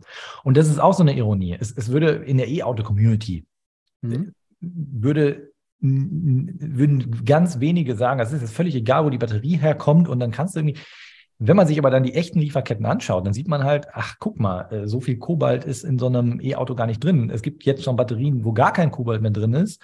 Mhm. In einem Benziner und im Diesel ist es aber drin. Und äh, generell die ganzen Ressourcen, die für ein neues Auto gebraucht werden, die sind immer hoch. Die sind aber auch beim Verbrenner hoch. Und der Fußabdruck von einem E-Auto ist so schnell abbezahlt oder CO2-mäßig abbezahlt, dann kannst du eine Batterie recyceln und dann geht die Diskussion immer weiter und du stellst eigentlich fest, diesen Raubbau mit der Natur oder, oder der Umwelt, den hat man im emissionsfreien Energiesystem auch gar nicht mehr so, weil es halt alles super effizient schon ist. Und du hast halt nicht dieses Verbrauchen, ne? Es ist nicht so, dass du irgendwas ausschöpfst oder, oder sag ich mal, es ist halt ein Gebrauchen, sag ich mal. Also gut, wenn man jetzt sagt Wind und Sonne, die, die leitest du halt mal so dahin, wo du sie haben möchtest. Aber ähm, wenn du irgendwie rumgräbst und irgendwelche Sachen aus der Erde holst und die verbrennst, dann, dann ist, dann war es das einmal so, ne? Das ja, und es ist halt, und der Witz ist halt, klar, brauchst du auch Ressourcen, um eine Wärmepumpe herzustellen oder eine Solaranlage herzustellen. Dafür brauchst du auch Ressourcen. Aber der Wirkungsgrad der ganzen, der Wirkungsgrad dieser ganzen Sachen ist ja auch nochmal um Vielfaches effizienter. Mhm. Fraunhofer hat so einen Realversuch mit, mit äh, Altbauten und Wärmepumpe. Und die haben dann keine einzige Anlage, die unter einem Wirkungsgrad von drei arbeitet. Das heißt, ich gebe eine Energie rein und kriege mhm. drei Energie raus. Bei der Gasheizung habe ich im besten Fall 100% Wirkungsgrad. Also gebe eine Energie rein und kriege eine Energie raus. Ja. Das heißt, ich habe alleine durch Umstellung von der Gasheizung auf eine Wärmepumpe den Energieverbrauch eines Hauses im, im Wärmebereich mal gedrittelt. Aber warum, warum braucht es dann immer, warum ist das so technologisch so anstrengend mit der Wärmepumpe in Bestandsgebäuden, wenn ist es einfach die Heizungstechnik, die nicht dazu passt? Also es gab halt auch zu dem, zu der alten Gasverbrennertechnik gab es halt auch diese alte Heizungstechnik, ähm, die auf diesem niedrigen Effizienzpfad dann miteinander kombiniert gut liefen. Und wenn ich jetzt sozusagen mir so ein Turbo noch in den Keller stelle in Form so einer Wärmepumpe, dann passt das alte Zeug halt einfach nicht mehr dazu. Ist also das? Der, also der, der Witz ist ja, das war ja auch noch ein Teil der Produkte, die ich für Vago vermarktet habe, ja. waren Digitalisierung von Gebäuden und dann war es so, irgendeine Schule, die eine Gasheizung hat, die hat einen Controller von Vago bekommen mit einer intelligenten Steuerung und danach hat diese Schule 30 Prozent Energie eingespart. Mhm. Nur dadurch, dass man halt System, ja. ein bestehendes, altes ja. Drecksystem im Endeffekt einfach nur ein bisschen intelligenter gefahren ist. Ja. Oder wie dann irgendwie die Gebäudeautomatisierer sagen, mal dem Gebäude ein Lenkrad gegeben hat und man ja. überhaupt mal steuern kann. Und natürlich muss man sowas mitmachen. Wenn man jetzt eine komplett bescheuerte Regelungstechnik mit einer Wärmepumpe koppelt und die simpelsten Dämmmaßnahmen nicht macht. Also Beispiel, man hat einen komplett ungedämmten Dachboden und auch ein, unausgebauter, ungedämmter Dachboden und man möchte es aber 25 Grad haben, weil das Badezimmer direkt in der Dachgeschoss oder darunter ist. Da würde jeder sagen, naja, dann, dann leg doch da mal oben jetzt ein bisschen Dämmung einfach aufs Dach. Ja das kostet dich mal irgendwie 500 Euro und dann hast du danach die Hälfte an Strom eingespart, weil, weil die ganze Wärmepumpe in einer niedrigeren Vorlauftemperatur laufen kann. Das sind natürlich Dinge, die man mitnimmt. Aber echte Herausforderungen, die so nicht überwindbar sind, da sagen dann die, die Realversuche und auch die anderen Länder, dass es diese Probleme nicht gibt. Dänemark seit 2013 im Neubau äh, Gas und Öl verboten und seit 2016 sogar im Bestand. Das heißt, wenn, wenn mhm. in Dänemark irgendeine alte Ölheizung 2016 kaputt gegangen ist, mussten die Leute eine Wärmepumpe einbauen oder irgendeine andere erneuerbare Lösung. Und die haben ja in Kopenhagen auch irgendwie so Altbaudinger, die 100 Jahre alt sind, oder? Genau. Ja, klar. Und es gibt äh, zum Beispiel, ich habe mal für Unipa ein ne, ne Projekt gemacht und dann habe ich herausgefunden, dass der Mutter, also jetzt ja nicht mehr, weil es jetzt ein deutscher Staatskonzern ist, aber Unipa war ja bis zu irgendwie letztes Jahr noch ein finnischer Staatskonzern. Mhm. Und Fortum betreibt in Stockholm riesige Meerwasserwärmepumpen seit Jahrzehnten, irgendwie seit 15, 20 Jahren, so in dem Punkt. Und haben dann da mal einen großen Teil der Fernwärme einfach auf Wärmepumpe umgestellt, was mit Windenergie betrieben wird und ein bisschen Umweltwärme noch aus dem Wasser rausholt. Jetzt, jetzt, jetzt schau mal, wie viele Städte es in Deutschland gibt, die am Wasser liegen Hamburg zum Beispiel und Hamburg immer noch wie blöd fossile Fernwärme betreibt und noch nicht mal ein Klimaneutralitätsziel 2030 oder 35 hat, sondern irgendwie jenseits der 40 klimaneutral werden möchte. Hm. Man kommt immer wieder an diesen Punkt, wo man, wie du wahrscheinlich auch in deiner ganzen Recherchearbeit, dann davor sitzt und denkt, warum nicht? Ja. Warum, warum nicht? Und die Gründe, warum nicht, ist eben ganz oft, weil einfach nicht drüber nachgedacht wird und weil nicht geschaut wird, wie wäre es denn, wenn wir das jetzt machen würden. Und das war übrigens dann das, was wir dann bei Ansma gemacht haben. Egal, ob es für eine Stadt ist oder für ein Stadtwerk. Wir machen einen Plan und rechnen einmal alles durch. Und sagen, lass uns doch mal gucken. Es kann ja sein, dass wir an irgendeiner Stelle stehen, wo wir dann nicht weiterkommen, wo, wo wir tatsächlich nicht wissen, was da, was da notwendig ist. Aber wir wissen doch bei ganz vielen Sachen, naja, wir brauchen Wind und Sonne schon mal als Energie. Also können wir das doch schon mal in maximaler Menge machen. Und wenn wir das in maximaler Menge machen, was verdienen wir damit? Und dann finden wir heraus, da verdienen wir eigentlich eine ganze Menge mit. Und dann können wir auch gucken, was wir sonst noch machen können. Mhm. Und wenn man dann so ein Gesamtbild erstellt, sowohl für eine Stadt als auch für ein Stadtwerk, dann stellst du fest, die Transformation lohnt sich. Also es ist ein positiver Business Case, wie man dann als BWLer sagen würde. Und wenn das ein positiver Business Case ist, dann gibt es am Ende auch niemanden mehr, der was dagegen hat. Denn die einen Aber, ja. wollen das wegen Klimaschutz. Die ja. anderen wollen das, weil irgendwie die Luft besser wird und sonst was. Und die dritten, die es vielleicht nicht wollen, die wollten es nicht, weil sie gesagt haben, es ist zu teuer. Aber wenn mhm. die dann sehen, ach guck mal, da verdienst du aber Geld mit, dann gibt es keine Gegner mehr. Und wenn es keine Gegner mehr gibt, dann könnten alle daran arbeiten, noch die letzten Hürden zu überwinden. Aber liegt es jetzt wirklich daran, dass zum Beispiel Hamburg nicht richtig gerechnet hat oder keiner richtig angefangen hat zu rechnen? Ich meine, es gibt überall Ingenieursbüros, Planungsbüros, B Beratungen, die rechnen dir alles links, rechts. Kann es wirklich daran liegen, dass Hamburg gesagt hat, nee, lass, also. Es, es kann sein, dass im Geheimen das irgendwer gemacht hat, aber wir beteiligen uns zum Beispiel an Ausschreibungen von Hamburg nicht mehr, weil in allen Ausschreibungen, die Hamburg startet, für Klimaneutralitätskonzepte immer die 2040 oder 45 drin steht. Und wir sagen, wir machen keine, keine äh, rechtswidrige Beratung. Aha. Und damit ist klar, also sie schreiben nicht mal oder, oder sagen, ja. lassen es nicht mal zu, dass die 30 berechnet wird. Und damit kann man in der Konsequenz sagen, ja, nein, sie gucken nicht nach, sie rechnen nicht nach, sie überprüfen es nicht. Es wird als gegeben hingenommen, es rauszuzögern.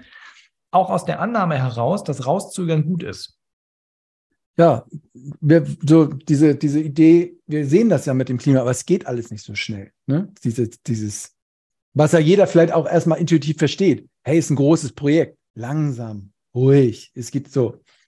Ja, komischerweise, aber auch nur da. Ne? Bei anderen Sachen, Wiedervereinigung, da hat man ja auch nicht gesagt, Mensch, jetzt ganz bitte ganz langsam den Aufbau Ost machen. Nicht so viele Häuser gleichzeitig schön machen. Lieber noch alles ein bisschen schäbig.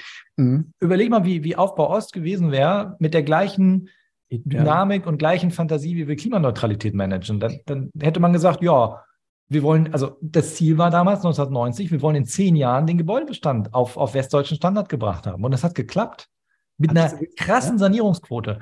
Und da musste ein, ein 50er-Jahre-Haus auf 2000er mhm. Niveau gebracht werden. Und mhm. jetzt muss eine Gasheizung gegen eine, Öl, gegen eine Wärmepumpe getauscht werden. Also der, der, der Dekarbonisierungsaufwand, der ist eigentlich viel kleiner, als ja. wir andere Infrastrukturen wieder hingekriegt haben. Als wir nach dem Krieg Deutschland wieder aufgebaut haben oder nach Kriegen in anderen Ländern Dinge wieder aufbauen mhm. oder eben die in den neuen Bundesländern die gesamte Infrastruktur Ostdeutschlands innerhalb von zehn Jahren. Es gibt so viele historische Beispiele, auf die verwiesen wird, wo man sagt, du, wir haben schon Großes geschafft. Ähm, ne? ähm, aber irgendwie verfängt das dann bei diesem Klimading nicht so. Ne? Das, ja, es hat halt irgendwas niemand, also anders. Also, es ist halt mhm. ganz einfach. Es gab halt niemanden, der was dagegen hatte, dass in den neuen Bundesländern die Wohnungen renoviert werden. Ja. Da waren alle dafür, weil da wurde nämlich Beton verbaut, das fanden alle gut. Mhm. Da wurde Energie verbaut, fanden auch alle ja. gut.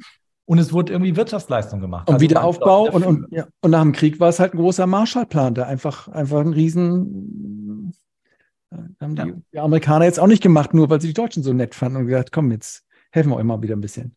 Genau, es gab im Prinzip ja nahezu keine Verlierer bei diesen Sachen. Und jetzt gibt es aber einen Riesenverlierer, denn wir brauchen halt fossile Sachen nicht mehr. RWE muss nicht mehr buddeln. RWE mhm. braucht nichts mehr ver ver verbrennen, weil jetzt ja. die Stadtwerke am Niederrhein den Umsatz macht, den vorher RWE gemacht hätte. Mhm. Du, also das ist das Traurige eigentlich, dass am Ende die Dekarbonisierung oder irgendwie das Überleben der Menschheit in Gefahr ist, nicht weil wir es technisch nicht hinkriegen würden, sondern eigentlich nur, weil sich Marktteilnehmer ändern und Marktteilnehmer verschieben. Mhm. Es werden Marktteilnehmer überflüssig und es kommen neue dazu. Es gehen Geschäftsmodelle weg und kommen neue Geschäftsmodelle dazu. Unterm Strich gewinnt die Volkswirtschaft. Aber ja, es wenn wir in die, in die Technologiewelt gehen, wir haben halt jetzt hier ein Smartphone mit der Rechenleistung von einem, von einem Rechenzentrum von vor 50 Jahren oder vor 40 ja. Jahren. Und wenn du als Faxgerätehersteller keine Idee hattest, was du sonst herstellst, dann bist du natürlich pleite gegangen, mhm. weil man jetzt kaum noch Faxgeräte braucht.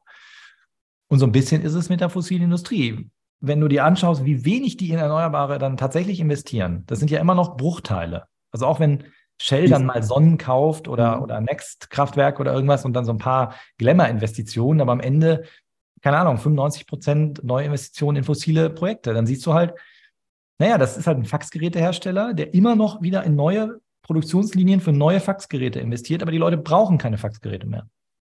Aber da, also, da nennt man das halt so schöpferische Entwicklung des Marktes. So, in, also, so ne, Wettbewerb entsteht, die Player äh, wechseln, aber das ist ja eigentlich immer so im Kern von, von, von ja, Unternehmen. Ja, jetzt ist nur der Markt, genau, genau, das würde auch funktionieren. Deswegen sage ich auch, ja. würde die FDP die Klimakrise lösen, wenn die FDP ihren Job richtig machen würde und mhm. knallhart äh, marktliberal wäre, mhm. dann würde das Problem tatsächlich besser gelöst als, als von allen anderen mit sozialer Marktwirtschaft und Grün und so weiter.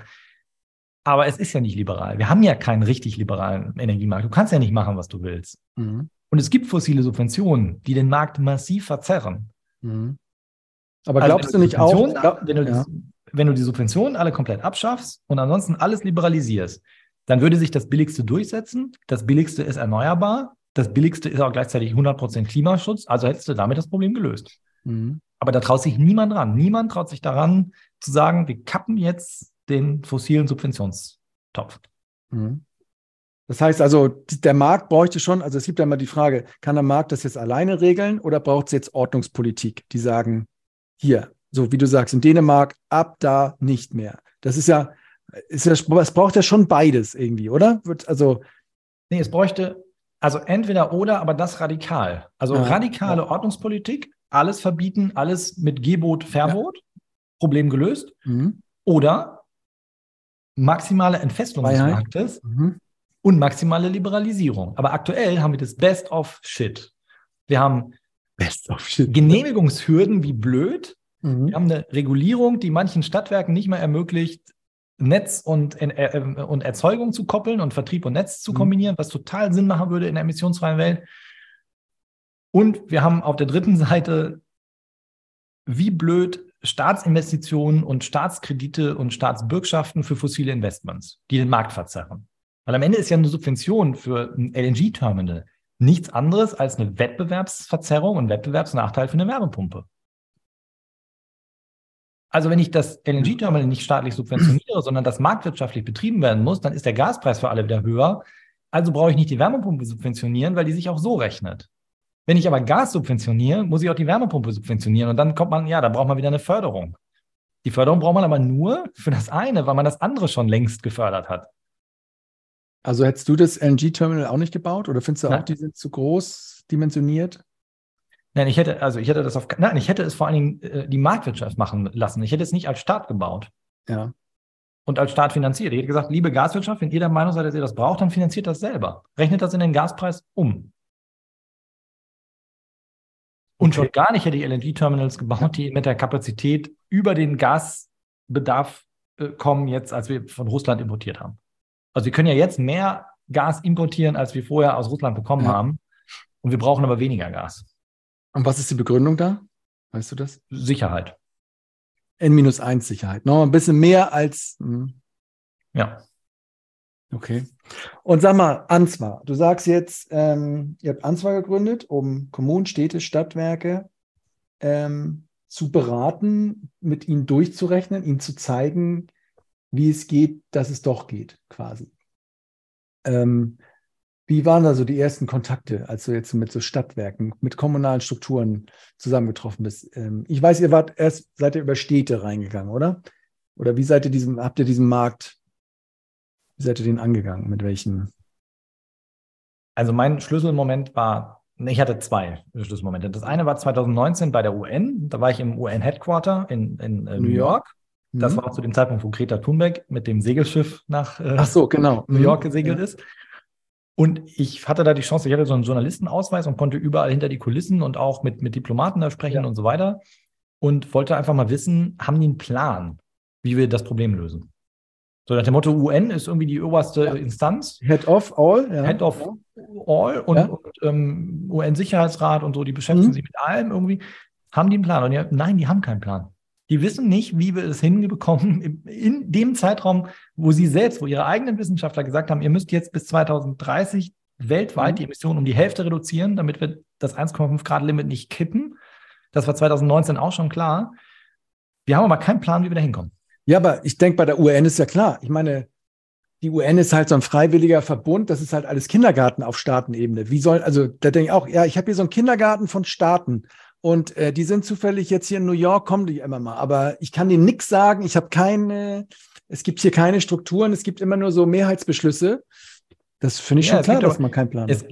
Es gibt über tausende Mitarbeitende und tausende Organisationen. Ja. Es gibt die Sustainable Development Goals mit ganz genau. vielen Unterzielen, an ja. die sich Unternehmen dann halten, an die sich Regierungen halten. Und Normalerweise müssen wir jetzt sagen, es gibt ja auch den Weltklimarat, der auch von der UN ist. Das ist ja auch eine UN-Institution. Und der Weltklimarat ermittelt, was notwendig ist, klimapolitisch, ja. an, an Emissionssenkungsfaden. Aber es gibt halt eben nicht die Organisation, die dann den Plan macht, wie es umgesetzt wird, wie die Emissionen sinken. Und nicht, ja. es muss in der Form sinken, sondern wie sinkt es? Durch welche Aber, Maßnahmen und durch welche gibt, Projekte? Es gibt halt keine Exekutive auf der Ebene. So, das ist genau. ja das, dieses Exekutieren. So, ja. Das war dann der Gedanke, wir müssen diese Ebene schaffen. Das ist ein Wissen, was noch nicht da ist. Es gibt noch nicht mal diesen Studiengang, den man studieren kann. Du kannst nicht Transformation ja. in der Form äh, studieren. Du kannst Nachhaltigkeit in allen möglichen Facetten studieren, aber du kannst nirgendwo lernen, von der alten Welt. welche zehn Schritte sind jetzt notwendig, um die Welt klimaneutral zu machen. Ja. Das Studium gibt es nicht. Und dann waren wir 2020, kurz vor Corona, so wo es richtig losging, in der Arktis mit der norwegischen Premierministerin. Und Udo Engelhardt, unser Klimafolgenforscher, hatte die Chance, sie zu fragen, was sie denn zur Doppelmoral Norwegens sagt. Auf der einen Seite ist Norwegen ja ein ölexportierendes Land. Und Gas, mega. Und Gas, also Öl- und Gas exportierendes Land. Hm. Auf der anderen Seite sind die aber Vorreiter bei der E-Mobilität und auch Vorreiter bei der Wärmewende. Da gibt es auch schon ganz viele Wärmepumpen und Fernwärme und sonst mhm. was. Ja. Oslo wird auch 2030 klimaneutral und so, also alles cool.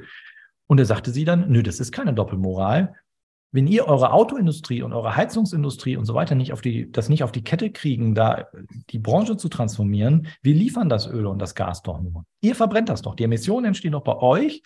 Denn wir in Norwegen produzieren das Gas mit Ökostrom, weil wir nämlich so viele erneuerbare Energien haben, dass wir selbst die Ölindustrie mit Ökostrom ja. betreiben können.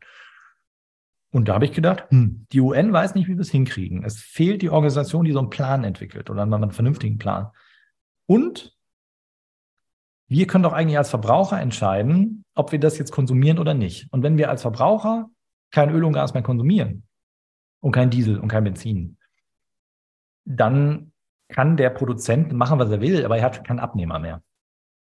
Aber die Konsumenten haben wieder ja bei nicht die Wahl. Denn, genau. hm, bitte? Aber die Konsumenten können ja jetzt nicht ihre, die haben ja eine Gasheizung, eine Ölheizung, die können genau. halt nicht. Das ist nämlich der nächste Punkt. Der, der persönliche Fußabdruck. Das ist eine Idee einer BP-Werbeagentur. Ja. Also diese ganzen Kalkulatoren, du, lieber Timo, du hast jetzt einen Fußabdruck von so und so viel Tonnen und du bist total böse und du musst jetzt weniger Fleisch essen. Ja. Das war eine Industrieidee. Das war nicht eine Idee von Umwelt-NGOs.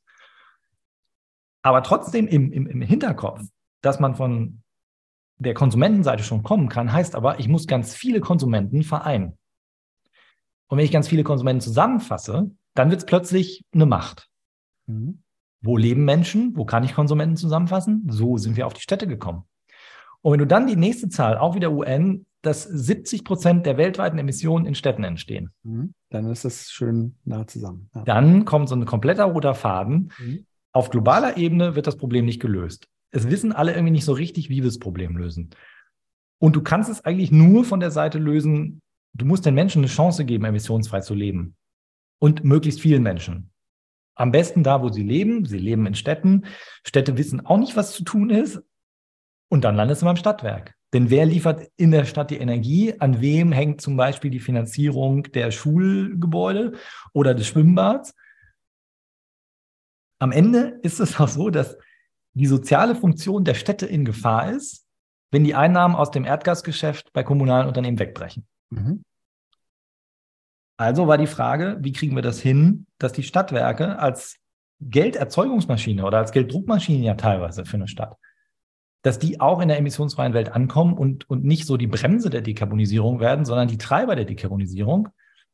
Wie kriegt man sie dazu, dass sie Treiber sind? Ja, auch dazu, dass sie halt mal anfangen, drüber nachzudenken, was kann ich in der emissionsfreien Welt alles machen? Mhm. Und wenn ich es mache, was verdiene ich damit? Es war wirklich so, dass ihr wirklich so eine Tür nach der anderen versucht habt aufzumachen, so wie du es jetzt mir erzählst, ja. Also ähm, ja, es war wie eine Forschung. So, also ich, ja, ich ja. habe das auch unternehmerisch, muss man ja dann beim Finanzamt ähm, erklären, warum man dann plötzlich Verluste macht, nachdem man acht Jahre lang Gewinne gemacht hat. Und das ist eine, eine, eine, eine, eine Riesenforschungsarbeit gewesen, mit, mit nahezu allen relevanten Leuten sprechen, irgendwas an Konzept irgendwie arbeiten, das im nächsten Step wieder überprüfen und von einem Gedanken zum nächsten kommen. Ja. Eine These wieder, wird widerlegt, die nächste wird bestätigt, die dritte wird nochmal ein bisschen verändert. Und irgendwann entsteht so ein, so ein komplettes Bild. Und an dem Punkt waren wir dann so, also Mitte 2021. Mhm. Und dann haben wir gesagt, was machen wir jetzt daraus? Wie machen wir das jetzt groß? Und haben uns dann entschieden, in den nächsten Jahren 100 Städte unter Vertrag zu nehmen, die wir bei der Dekarbonisierung begleiten. Mhm. Und das Wissen aus diesen 100 Städten allen kostenlos zugänglich machen, damit alle anderen Städte das kopieren können. Denn wenn wir natürlich nur 100 Städte klimaneutral machen bis 2030, dann haben wir auch das weltweite Problem nicht gelöst.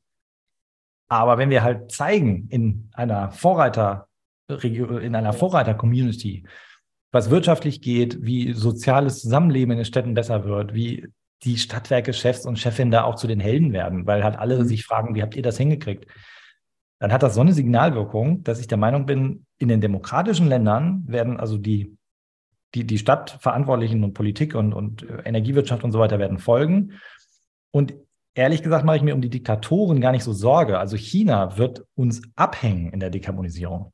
Es ist eine völlig lächerliche Debatte zu sagen, ich weiß es wieder. Die sollen auch erstmal ja. Ne, wir machen jetzt China, soll man machen. Wenn du dir anschaust, was China im Gigawatt-Bereich da plötzlich zubaut und die mal eben sagen, ach komm, wir nehmen mal jetzt aus dem Weltmarkt 50 Prozent der Solarkapazitäten raus, weil wir die jetzt selber installieren. Wir liefern die gar nicht mehr nach Europa. Mhm. Und wir nehmen dann halt Solarmodule, die wir selber herstellen, um Elektroautos emissionsfrei herzustellen, Sonnenenergie und so. Das geht halt in so einer Geschwindigkeit, da, da gucken wir in Europa ja nur zu. Aber Deswegen, gleichzeitig machen sie auch Kohlekraftwerke noch, oder? Also ja, machen sie noch, aber sie machen halt nur noch als Brücke. Also sie bauen dann Kohlekraftwerke auf, um noch ein paar Solarmodule zu produzieren. Deswegen ja. glaube ich aber einfach, dass der, dass der, oder nicht nur ich, also viele, ja. die, die, die auch die Zahlen so interpretieren, mhm. dass China viel eher aus, aus so fossilen Sachen aussteigt, als wir das machen, weil sie sich dann auch beschließen können. Die haben mhm. halt die Zentralregierung, die sagt, wir machen das so. Mhm. Und die haben wir nicht, die Zentralregierung. Wir müssen halt in jeder Kommune diese ganze Überzeugungsarbeit leisten.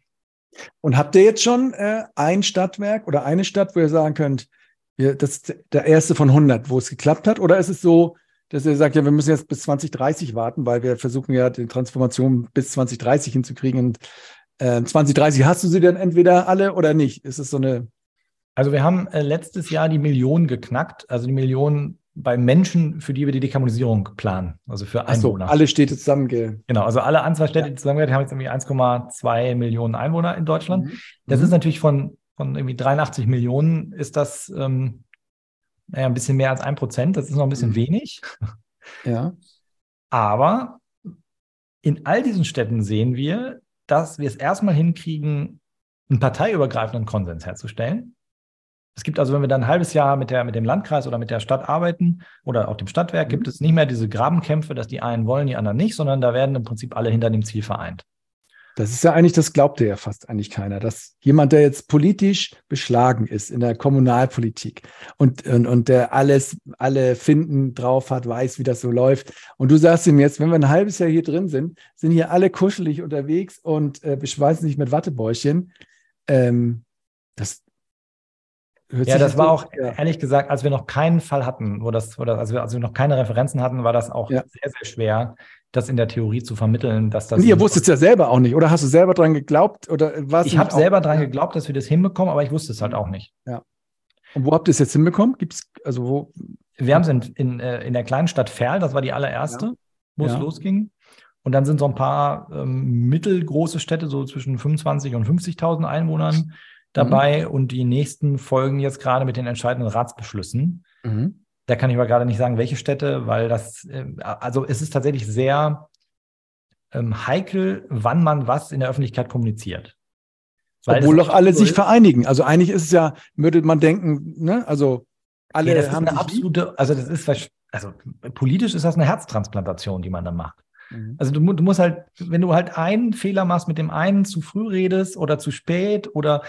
bei dem das Falsche sagst und deshalb da eine Tür zugeht, also es ist halt auf diesem Weg zum Klimaneutralitätsbeschluss hast du alle Bälle in der Luft, weil du ja alle gleichzeitig überzeugen musst. Mhm. Die Wirtschaft vor Ort, die Stadtwerke oder die, ja. die Energiewirtschaft, ähm, alle Parteien und dann gibt es halt natürlich auch so persönliche Befindlichkeiten manchmal. Dann findet halt die eine Fraktion das schon doof, weil das von der anderen Fraktion kommt. Genau.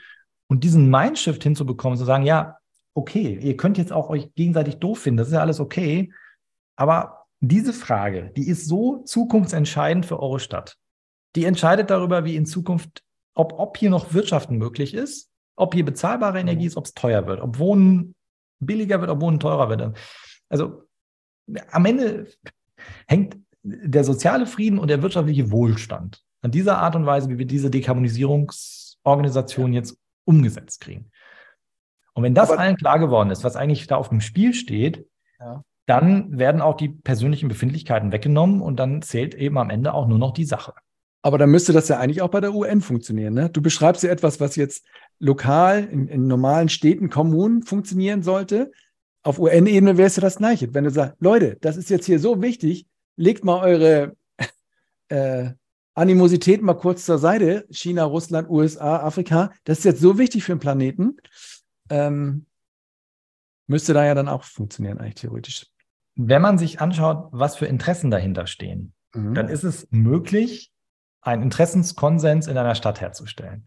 Aber es ist unmöglich, einen Konsens herzustellen zwischen einem ölexportierenden ja. Land wie Saudi-Arabien und einem europäischen Kontinent, der sich energieautark versorgen kann. Mhm. Es ja. gibt ja nicht mal Konsens darüber, also Saudi-Arabien würde ja auch lieber jetzt grünen Wasserstoff liefern, als dass wir Elektrolyseure hier aufbauen. Wir können hier aber Elektrolyseure aufbauen, weil wir von Norwegen bis Südportugal ein, ein geschlossenes Stromnetz haben. Mhm. Wir können halt wie blöd Sonnenenergie im Süden produzieren. Wir haben ganz viel Offshore-Kapazitäten für, für, für Offshore-Wind. Also Europa kann energieautark sein. Es ist also nur eine politische Frage, ob wir das wollen oder und, und, und eine wirtschaftliche. Und natürlich ist es für uns besser und billiger, selber grünen Wasserstoff zu produzieren, als Saudi-Arabien Geld dafür zu geben, dass sie das tun. Klar. Das heißt, ja. in der Stadt ist es viel leichter, so, eine, so, so, so Interessen, so, so einen gemeinsamen Nenner zu finden, als international. Hm. Ja, also intuitiv natürlich ist es mir auch klar. Ich dachte, mir war jetzt nur so, wie du es beschrieben hast, denke ich, ja, was du im Kleinen herstellen willst. Und ist ja okay, wenn man damit erstmal anfängt. Was heißt im Kleinen? Also Städte, äh, ja auch, ist jetzt kein kleines Problem, was man angeht, aber im Verhältnis dazu, dass man quasi gleich die ganze Welt äh, vereinigen will. Vielleicht ähm, ja, meine, aber äh, hm? genau, es geht schon darum, dann die ganze Welt zu, aber eben ja. mit den Städten als, als Vehikel. Ja. Also wenn ja. halt alle Städte auf der Welt sagen, wir werden bis 2030, 35 irgendwie so klimaneutral, mhm. dann sinken die Emissionen ja auch entsprechend. Und dann mhm. müssten die Weltklimakonferenzen, ist eigentlich egal, was die beschließen, ist auch egal, was die Staaten beschließen, wenn die Städte es tun und den Städte den Nutzen dahinter erkennen, dann ist das Problem beseitigt. Das heißt, das so wenn ich. Ein bisschen naiv pragmatisch, aber wenn man halt einfach die, die Emissionsketten, wo stehen die Windräder, wo werden Emissionen verursacht, ja, kommst halt auf diesen Punkt. Wenn ich mir das jetzt mal nochmal so kurz zusammenfasse, das, jetzt hören hier Stadtwerke ja auch zu, hoffentlich. Ähm, und ich sage jetzt mal hier, das ist Ansgar, das ist Felix, das ist jetzt so eine Mischung aus, du hast mal gesagt, aus Strategieberatung und Agentur für Klimaschutz, aber ja, so eine Politikberatung auch irgendwie mit drin, habe ich jetzt auch noch hm, nicht so oft gesehen, ehrlich gesagt. Gibt es sowas eigentlich häufig, so eine, so eine Mischform, wie ihr es seid? So, äh, nein, es gibt, es kein, nein, das ist auch tatsächlich ein Problem, dass wir überhaupt keine Wettbewerber haben. weil ja oft so Städte irgendwie Ausschreibungen machen wollen und dann Ihr sagen ja Vergleichsangebot. Ja, herzlichen Glückwunsch. Wenn es keinen Vergleich gibt, mit was willst du das vergleichen? Ja. Die sagen dann immer, ja, fragt McKinsey. McKinsey ja. macht das auch. Also McKinsey macht zum Beispiel für Stuttgart den Klimaneutralitätsplan. Ja. Aber die machen halt dann den Plan, aber die machen nicht Stuttgart klimaneutral und sagen, wir schaffen das, dass wir jede Partei überzeugen und am Ende auch die Wärmepumpen installiert werden. Das ist halt, wenn, wenn du, wenn du etwas aus der Problemlösung heraus entwickelst und den Business Case zweitrangig siehst, ja. dann machst du halt aktiv, obwohl du es weißt, grundlegende unternehmerische Fehler. Und der eine unternehmerische Fehler ist zum Beispiel, man sagt ja, fokussiere dich auf ein Produkt, auf eine ganz spitze Zielgruppe. Ja, in die Nische erstmal, ne? genau, Fokus, Fokus, Fokus, Fokus, jedes Startup kennt es. Herzlichen Glückwunsch, aber wir wollen das gesamte Problem lösen. Wir stellen fest, Klimakrise ist ein systemisches Problem, was sektorübergreifend ist. Dann nützt uns das jetzt überhaupt nichts, wenn wir jetzt eine super E-Mobilitätslösung haben. Ja. Dann müssen wir uns von dieser Mission verabschieden, dass wir die Klimakrise lösen. Dann tragen wir einen Beitrag, leisten wir einen Beitrag für eine emissionsfreie Welt, ist dann eben der Claim. Aber wir haben halt gesagt, nee, es muss doch irgendein Unternehmen geben, was diese unternehmerische Lücke dann schließt von Dingen, die ein Staat nie tun kann. Also wir machen ja was, was eine NGO nicht kann. Bei einer NGO kann ich sagen, die kann fordern. Und die kann vielleicht auch noch einen Plan machen, aber die kann dann am Ende nicht sagen, wir helfen euch jetzt auch, die Wärmepumpen zu beschaffen. Weil wir feststellen, das ist auch ein Engpass. Das könnt ihr jetzt auch, weil das, wenn ich jetzt so euch abstempel, und da ist eine Beratung, ja, vielleicht auch eine Politikberatung und kümmern sich um mehr. Aber könnt ihr jetzt auch das Zeug ran schaffen und dafür sorgen, dass das Zeug montiert wird? Weil das ist ja dann, das sind ja, ja dann die um, ja. Also ja, das, das, das tun wir in Teilen und werden es noch weiter ausbauen, weil wir unseren Städten, also ich sage da jetzt immer Städte, egal ob es jetzt ein Stadtwerk ist oder eine Stadt, weil am Ende ist es halt die Stadt, für die wir dann da arbeiten. Ja. Wir versprechen denen halt, dass wir einen Plan machen, der auch umsetzbar ist. Und wenn wir einen Plan machen und feststellen, da gibt es zum Beispiel den Engpass, Wärmepumpeninstallation ist aktuell noch so komplex, ja. dass ganz viele Installationsbetriebe daran verzweifeln. Dann haben wir dieses Problem mit auf unserem Dashboard, ja. vergeben dann Ticket intern und dann muss sich jemand darum kümmern, dass wir die Wärmepumpeninstallation vereinfachen. Und hat sich da jetzt schon jemand drum gekümmert? Gibt's ja, also kümmern wir uns seit, tatsächlich auch seit drei Jahren drum, weil das eines der frühen erkannten Engpässe war, dass also die Installationswelt, wie sie aktuell gemacht wird, ähm, im, im, im Sanitärbereich einfach sehr unproduktiv ist. Mhm. Und es dann Unternehmen gibt, die halt dadurch skalieren, dass sie Betriebe kaufen, aber damit skalieren sie ja nicht die Branche, weil ja. wenn du halt drei Betriebe kaufst, hast du zwar drei Betriebe, aber da ist ja noch nicht doppelt so schnell installiert. Und deshalb haben wir relativ früh sind wir auf die, auf die Wärmepumpenhersteller zugegangen und haben dann auch einen gefunden, der dann bereit war, mit uns daran zu arbeiten, wie aus 20 Installationstagen bei einem Mehrfamilienhaus dann zwei Installationstage werden und damit die Installationskosten niedriger sind und damit auch später der Wärmepreis niedriger ist, weil das ja alles wieder miteinander zusammenhängt. Aber schon recht crazy, wenn so eine, wenn ihr als Beratung dann quasi in so eine Technologie-Ecke geht und merkt, da ist ein Problem, ähm, dass man dann quasi so tief geht und dann einen Hersteller sucht und sagt, komm, jetzt verändern wir mal diese ganze Logik eurer, eurer Branche oder eurer Dienstleistungsart, ist natürlich ein Brett, ne? Und wahrscheinlich habt ihr es jetzt in drei Jahren auch noch nicht gelöst. Nein, wir haben noch nicht alles gelöst, aber wir haben halt, du lernst halt dann auch wieder sehr schnell Leute kennen, die genauso denken wie du, die sagen, jo, stimmt, das ist das Problem, daran müssen wir jetzt arbeiten. Und diese eine Person bei dem Wärmepumpenhersteller, die hat ja wieder hunderte Leute hinter sich, mhm. die auch schon fast mal so weit waren, aber sich nicht getraut haben, das zu veröffentlichen. Mhm. Ist etwas, was sie ganz oft feststellen. Mhm. Selbst bei Stadtwerke. Wir, wir kommen in neue Stadtwerke rein, und dann stellt sich beim, beim Onboarding-Gespräch heraus, dass irgendeine Abteilung, wir hatten das bei einer großen Stadt in NRW, wo ein Mitarbeiter vor 25 Jahren eine Wärmeplanung geschrieben hat. Mhm. Und wir gesagt haben, ey, das kann doch nicht wahr sein. Warum ist das denn damals nicht realisiert worden? Ja, damals war das politisch nicht gewollt. Und ja. Andere sagen, ey, es gibt ganz viele Sachen, die nicht realisiert, ganz normal. Also ist so, ähm, ne, also wenn du das jetzt so sagst, warum ist das nicht realisiert worden? Sagst du, ja, weil ganz viele Sachen nicht realisiert wurden. Es gibt viele Dinge in den Schubladen so, ne? Ja, genau, aber das führt aber dazu, wenn du Dinge halt auch Schubladen wieder rausholst, dann ist aber ja. schon deine Arbeit reingesteckt ja, ja, worden. Und jetzt stellen wir fest, ach guck mal, da hat sich bei dem Wärmepumpenhersteller schon mal jemand darüber Gedanken gemacht, wie man das nicht dreistufig macht, von, von äh, Hersteller zu Großhandel und von Großhandel zum, zum äh, Verarbeiter und vom Verarbeiter zum Endkunden, sondern wie man halt direkt vom Hersteller zum Endkunden geht und solche Dinge. Und dann kannst du halt darauf aufbauen. Also wir, wir müssen ja nicht überall immer wieder das Rad neu erfinden. Und das Geile aktuell ist, an der gesamten Marktsituation, dass die richtig teuren Dinge, die auch entwicklungstechnisch richtig aufwendig sind, dass die alle entwickelt wurden.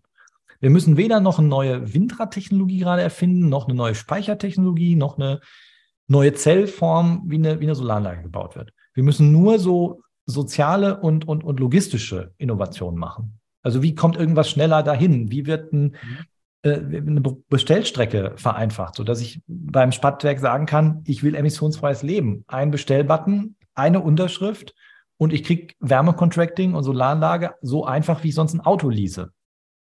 Aber das sind Speich ja. Ne? Das sind eben Dinge, da, da, da muss man jetzt nicht beim, auf dem MIT gewesen äh, zu sein, um solche Dinge hinzukriegen, sondern da reichen dann manchmal auch BWL, Kommunikations-, Marketing-Skills und ein bisschen Logistik und Prozess-Know-how und der Wille, das Problem zu lösen. Und nicht zu resignieren und bei jeder Kleinigkeit sagen, ja, gut, ist halt so, Handwerk ist langsam, also können wir ja. kein Wärmecontracting anbieten. Ja klar, kann ich kein Wärmecontracting anbieten, also muss ich das Handwerk schneller machen.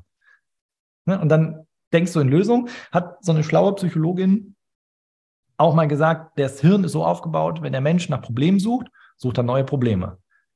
Sucht der Mensch nach Lösungen, findet er auch neue Lösungen. Und in diesem Modus müssen wir irgendwie reinkommen.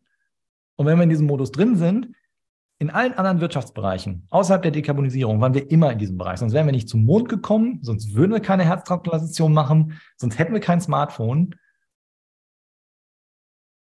Aber nur in der Energie bei der Dekarbonisierung, da schaffen wir es nicht in Lösung zu denken. Aber das lösen wir jetzt. Das, genau dieses Lösungsdenken bringen wir da rein. Und mhm. das steckt an. Und dann hast du manchmal Situationen, dass jemand, der jetzt auch kurz vor Rente ist, nochmal richtig Bock kriegt, seinen mhm. Stadtwerk zu transformieren.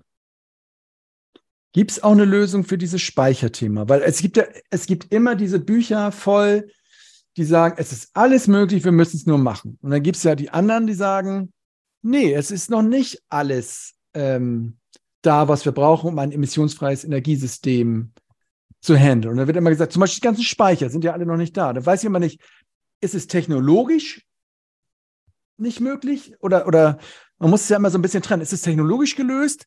Wie du, wie du eben sagst, ist es eigentlich gelöst, aber ich muss es halt schnell genug dorthin bringen oder ich muss es dann jetzt bauen. Und viele sagen, ja, das Bauen ist ja das Problem, deswegen haben wir es jetzt noch nicht, dass sie das so ein bisschen vertauschen, auch ganz bewusst eine technologische Sache, die gelöst ist, aber ich habe die Gesellschaft halt noch nicht so umgebaut oder äh, ich habe die ganze Regulierung noch nicht so umgebaut, dass es passiert. Weißt du, was ich meine? Äh, vielleicht ein bisschen konfus. Also mal ganz konkret, Speicher, wie ist das da? Viele sagen ja, wir Erneuerbare bauen ohne Ende, okay, aber wir haben ja keinen Speicher. Ja. Speichern hat zwei Facetten. Das eine ist, wir müssen vom Sommer in den Winter kommen, weil wir tendenziell im Sommer immer zu viel Energie zukünftig ja. haben und im Winter zu wenig. Wir müssen durch die Nacht kommen und wir müssen so Verbrauchsspitzen irgendwie ausgleichen. Ja. Mhm. Und wenn man das jedes Problem für sich alleine betrachtet, wenn du jetzt versuchst, eine Lösung zu finden, um vom Sommer in den Winter zu kommen, dann macht eine andere äh, Organisation, ja. überlegt sich, wie kriegen wir die Lastspitzen irgendwie gekappt. Ja. Dann ist es vielleicht sogar unmöglich, da eine gute Lösung für zu finden. Wenn du das aber miteinander kombinierst, wenn du erstens schaust, wie kannst du Lastspitzen durch einerseits Intelligenz, aber andererseits auch wieder durch Marktanreize schaffen. Mhm. E-Auto laden, Wärmepumpe voll heizen, Haus warm machen und, und, und Duschwasser aufheizen, ist billiger, wenn Windüberschuss da ist, weil zu viel Wind und zu viel Strom gerade im Netz ist. Damit lenkst du bei Leuten den Netz oder, oder reizt den netzdienlichen Verbrauch an. Was ja nichts anderes heißt als, die Menschen haben gelernt, Energie kostet immer gleich und ist immer zu 100 Prozent verfügbar. Und wenn wir das wollen im emissionsfreien Energiesystem, dann wird es wirklich teuer. Und dann kriegen wir auch die Autarkie irgendwie mhm. nicht hin und dann brauchen wir wie blöd Importwasserstoff und so weiter. Wenn du aber jetzt schon, also es gibt ja so ein paar Nerds, die ihr eigenes Haus so optimieren. Ja. Und die stellen ja alle fest, so, wenn du, wenn du nicht so richtig intelligent bist, bist du so bei 60 Prozent Autarkie mit einer guten Solaranlage. Und dann kriegst du das so irgendwie hin, so auf 80, 90 Prozent zu kommen. Aber dann ist auch echt Schluss. Also du brauchst immer noch den, Netz, den Netzanschluss oder hast halt so ein Mini-BHKW, Pflanzenöl, Notstromgenerator im Keller, den du dann anmachst für die letzten 10 Prozent. Und jetzt kannst du natürlich nicht so ein ganzes Energiesystem darauf aufbauen, dass das bis 90 Prozent alles safe ist und dann verlassen sich alle auf die 10 Prozent und dann bricht alles zusammen. Mhm. Also das heißt, du willst eigentlich systemisch das lösen. Das ist, ähm, du sagst, ne, also wir können nicht jeder, wie du es eben schon mal hattest, jeder nicht in seiner, also nicht erst das eine fokussierte Problem lesen. Für, für mich ähm, ja, wie soll ich sagen, nur für diese eine Speicherproblem, sondern du musst es alles gleichzeitig denken. Ist wieder so dieselbe. Ja, das ist wieder das Problem, das emissionsfreie Energiesystem und die Sektorkopplung. Die erfordert einfach, dass du sowohl die, die Regulierung und das ganze Energiegesetzbuch und Vergütungsmodelle, dass du das mit den physikalischen Grenzen koppelst. Und sagst, das muss, das sind die physikalischen Vorgaben, die können wir nicht ändern. Die Elektronen müssen irgendwie von da nach da fließen und die müssen da gespeichert werden und wie auch immer. Und jetzt muss sich aber die Marktregulierung den physikalischen Dingen anpassen und nicht andersrum. Also die, also die Sektorkopplung wird wahrscheinlich durch die Regulierung überhaupt nicht unterstützt oder, oder gebremst. Gerade oder überhaupt nicht. Äh, die es kämpfen, also auch wieder wir und viele andere kämpfen für ein Sektorkopplungs-Innovationsförderungsgesetz, ja. also so eine Einspeisevergütung für netzdienlichen Verbrauch und für ja. den Aufbau von Speichern. Wäre super einfach, wenn ich mir das Windrad einfach so eine EEG-Förderung kriegt, sondern kriegt nur dann eine Förderung, wenn es 365 Tage im Jahr den Strom zur Verfügung stellt, der gebraucht wird. Mhm. In dem Moment überlegt man sich, wie kriegen wir das hin? Durch Zwischenspeicher ja. direkt am Windrad, um den ersten Puffer zu schaffen, ja. zentrale Netzspeicher bei den Übertragungsnetzbetreibern, das Reaktivieren aller verfügbaren Pumpspeicher. Wir haben aktuell den Irrsinn, dass Pumpspeicherwerke in Deutschland nicht in Betrieb sind. Thüringen hat zum Beispiel ganz viel Pumpspeicher noch, Kapazitäten. Ja. Die werden nicht in Betrieb genommen, weil sie sich nicht rechnen, weil ein Pumpspeicherbetreiber Netzentgelte zahlen muss, wenn er den Strom einspeichert. Stimmt. Er müsste ja eigentlich Netz, er müsste eigentlich Geld dafür kriegen, dass er Strom einspeichert, weil er ja eine Dienstleistung ja. verbringt. Mein Elektroauto, was ich fahre, hat einen 115 Kilowattstunden Akku.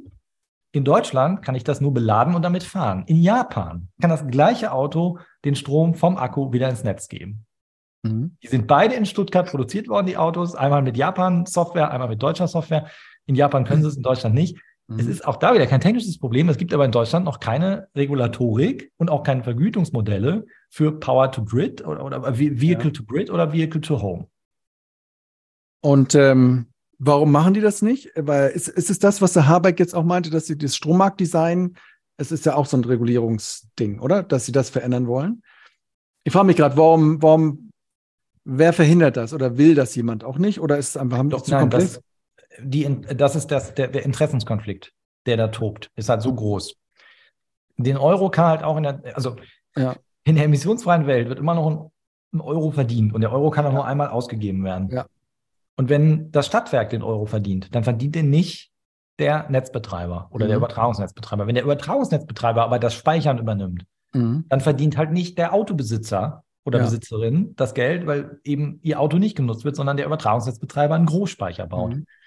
Wir haben überall in der emissionsfreien Welt die Diskussion zentral versus dezentral. Mhm. Und an manchen Stellen gibt es einen Mix. Da sind sich auch alle einig. Wir brauchen ein bisschen Offshore ja. und ein bisschen dezentral. Mhm. Aber gerade beim Speicherthema kannst du alleine über die Art und Weise, wie du das Vergütungssystem aufbaust, ja. entscheiden, wen du Geld verdienen lässt daran. Mhm. Gibst es ins Übertragungsnetz, okay. ins Verteilnetz oder überlässt es den Leuten selber und es baut jeder seinen mhm. kleinen Speicher ins Haus. Der Immobilienbesitzer, Mehrfamilienhaus, baut einen Quartiersspeicher und die Industrie macht auch ihre, ihre, ihre Quartiersspeicherlösung.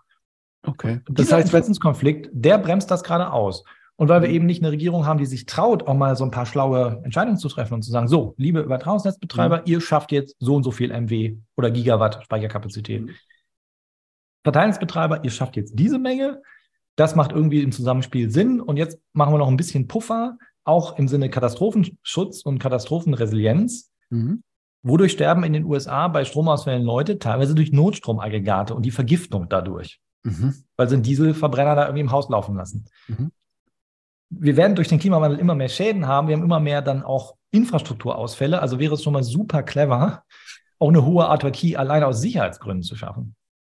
Also so diesen Mix zu machen. Der, der Offshore-Windpark hat schon eine, eine, eine, eigene Speicherung, hat eine Elektrolyse daneben, wo Überschuss reingegeben wird.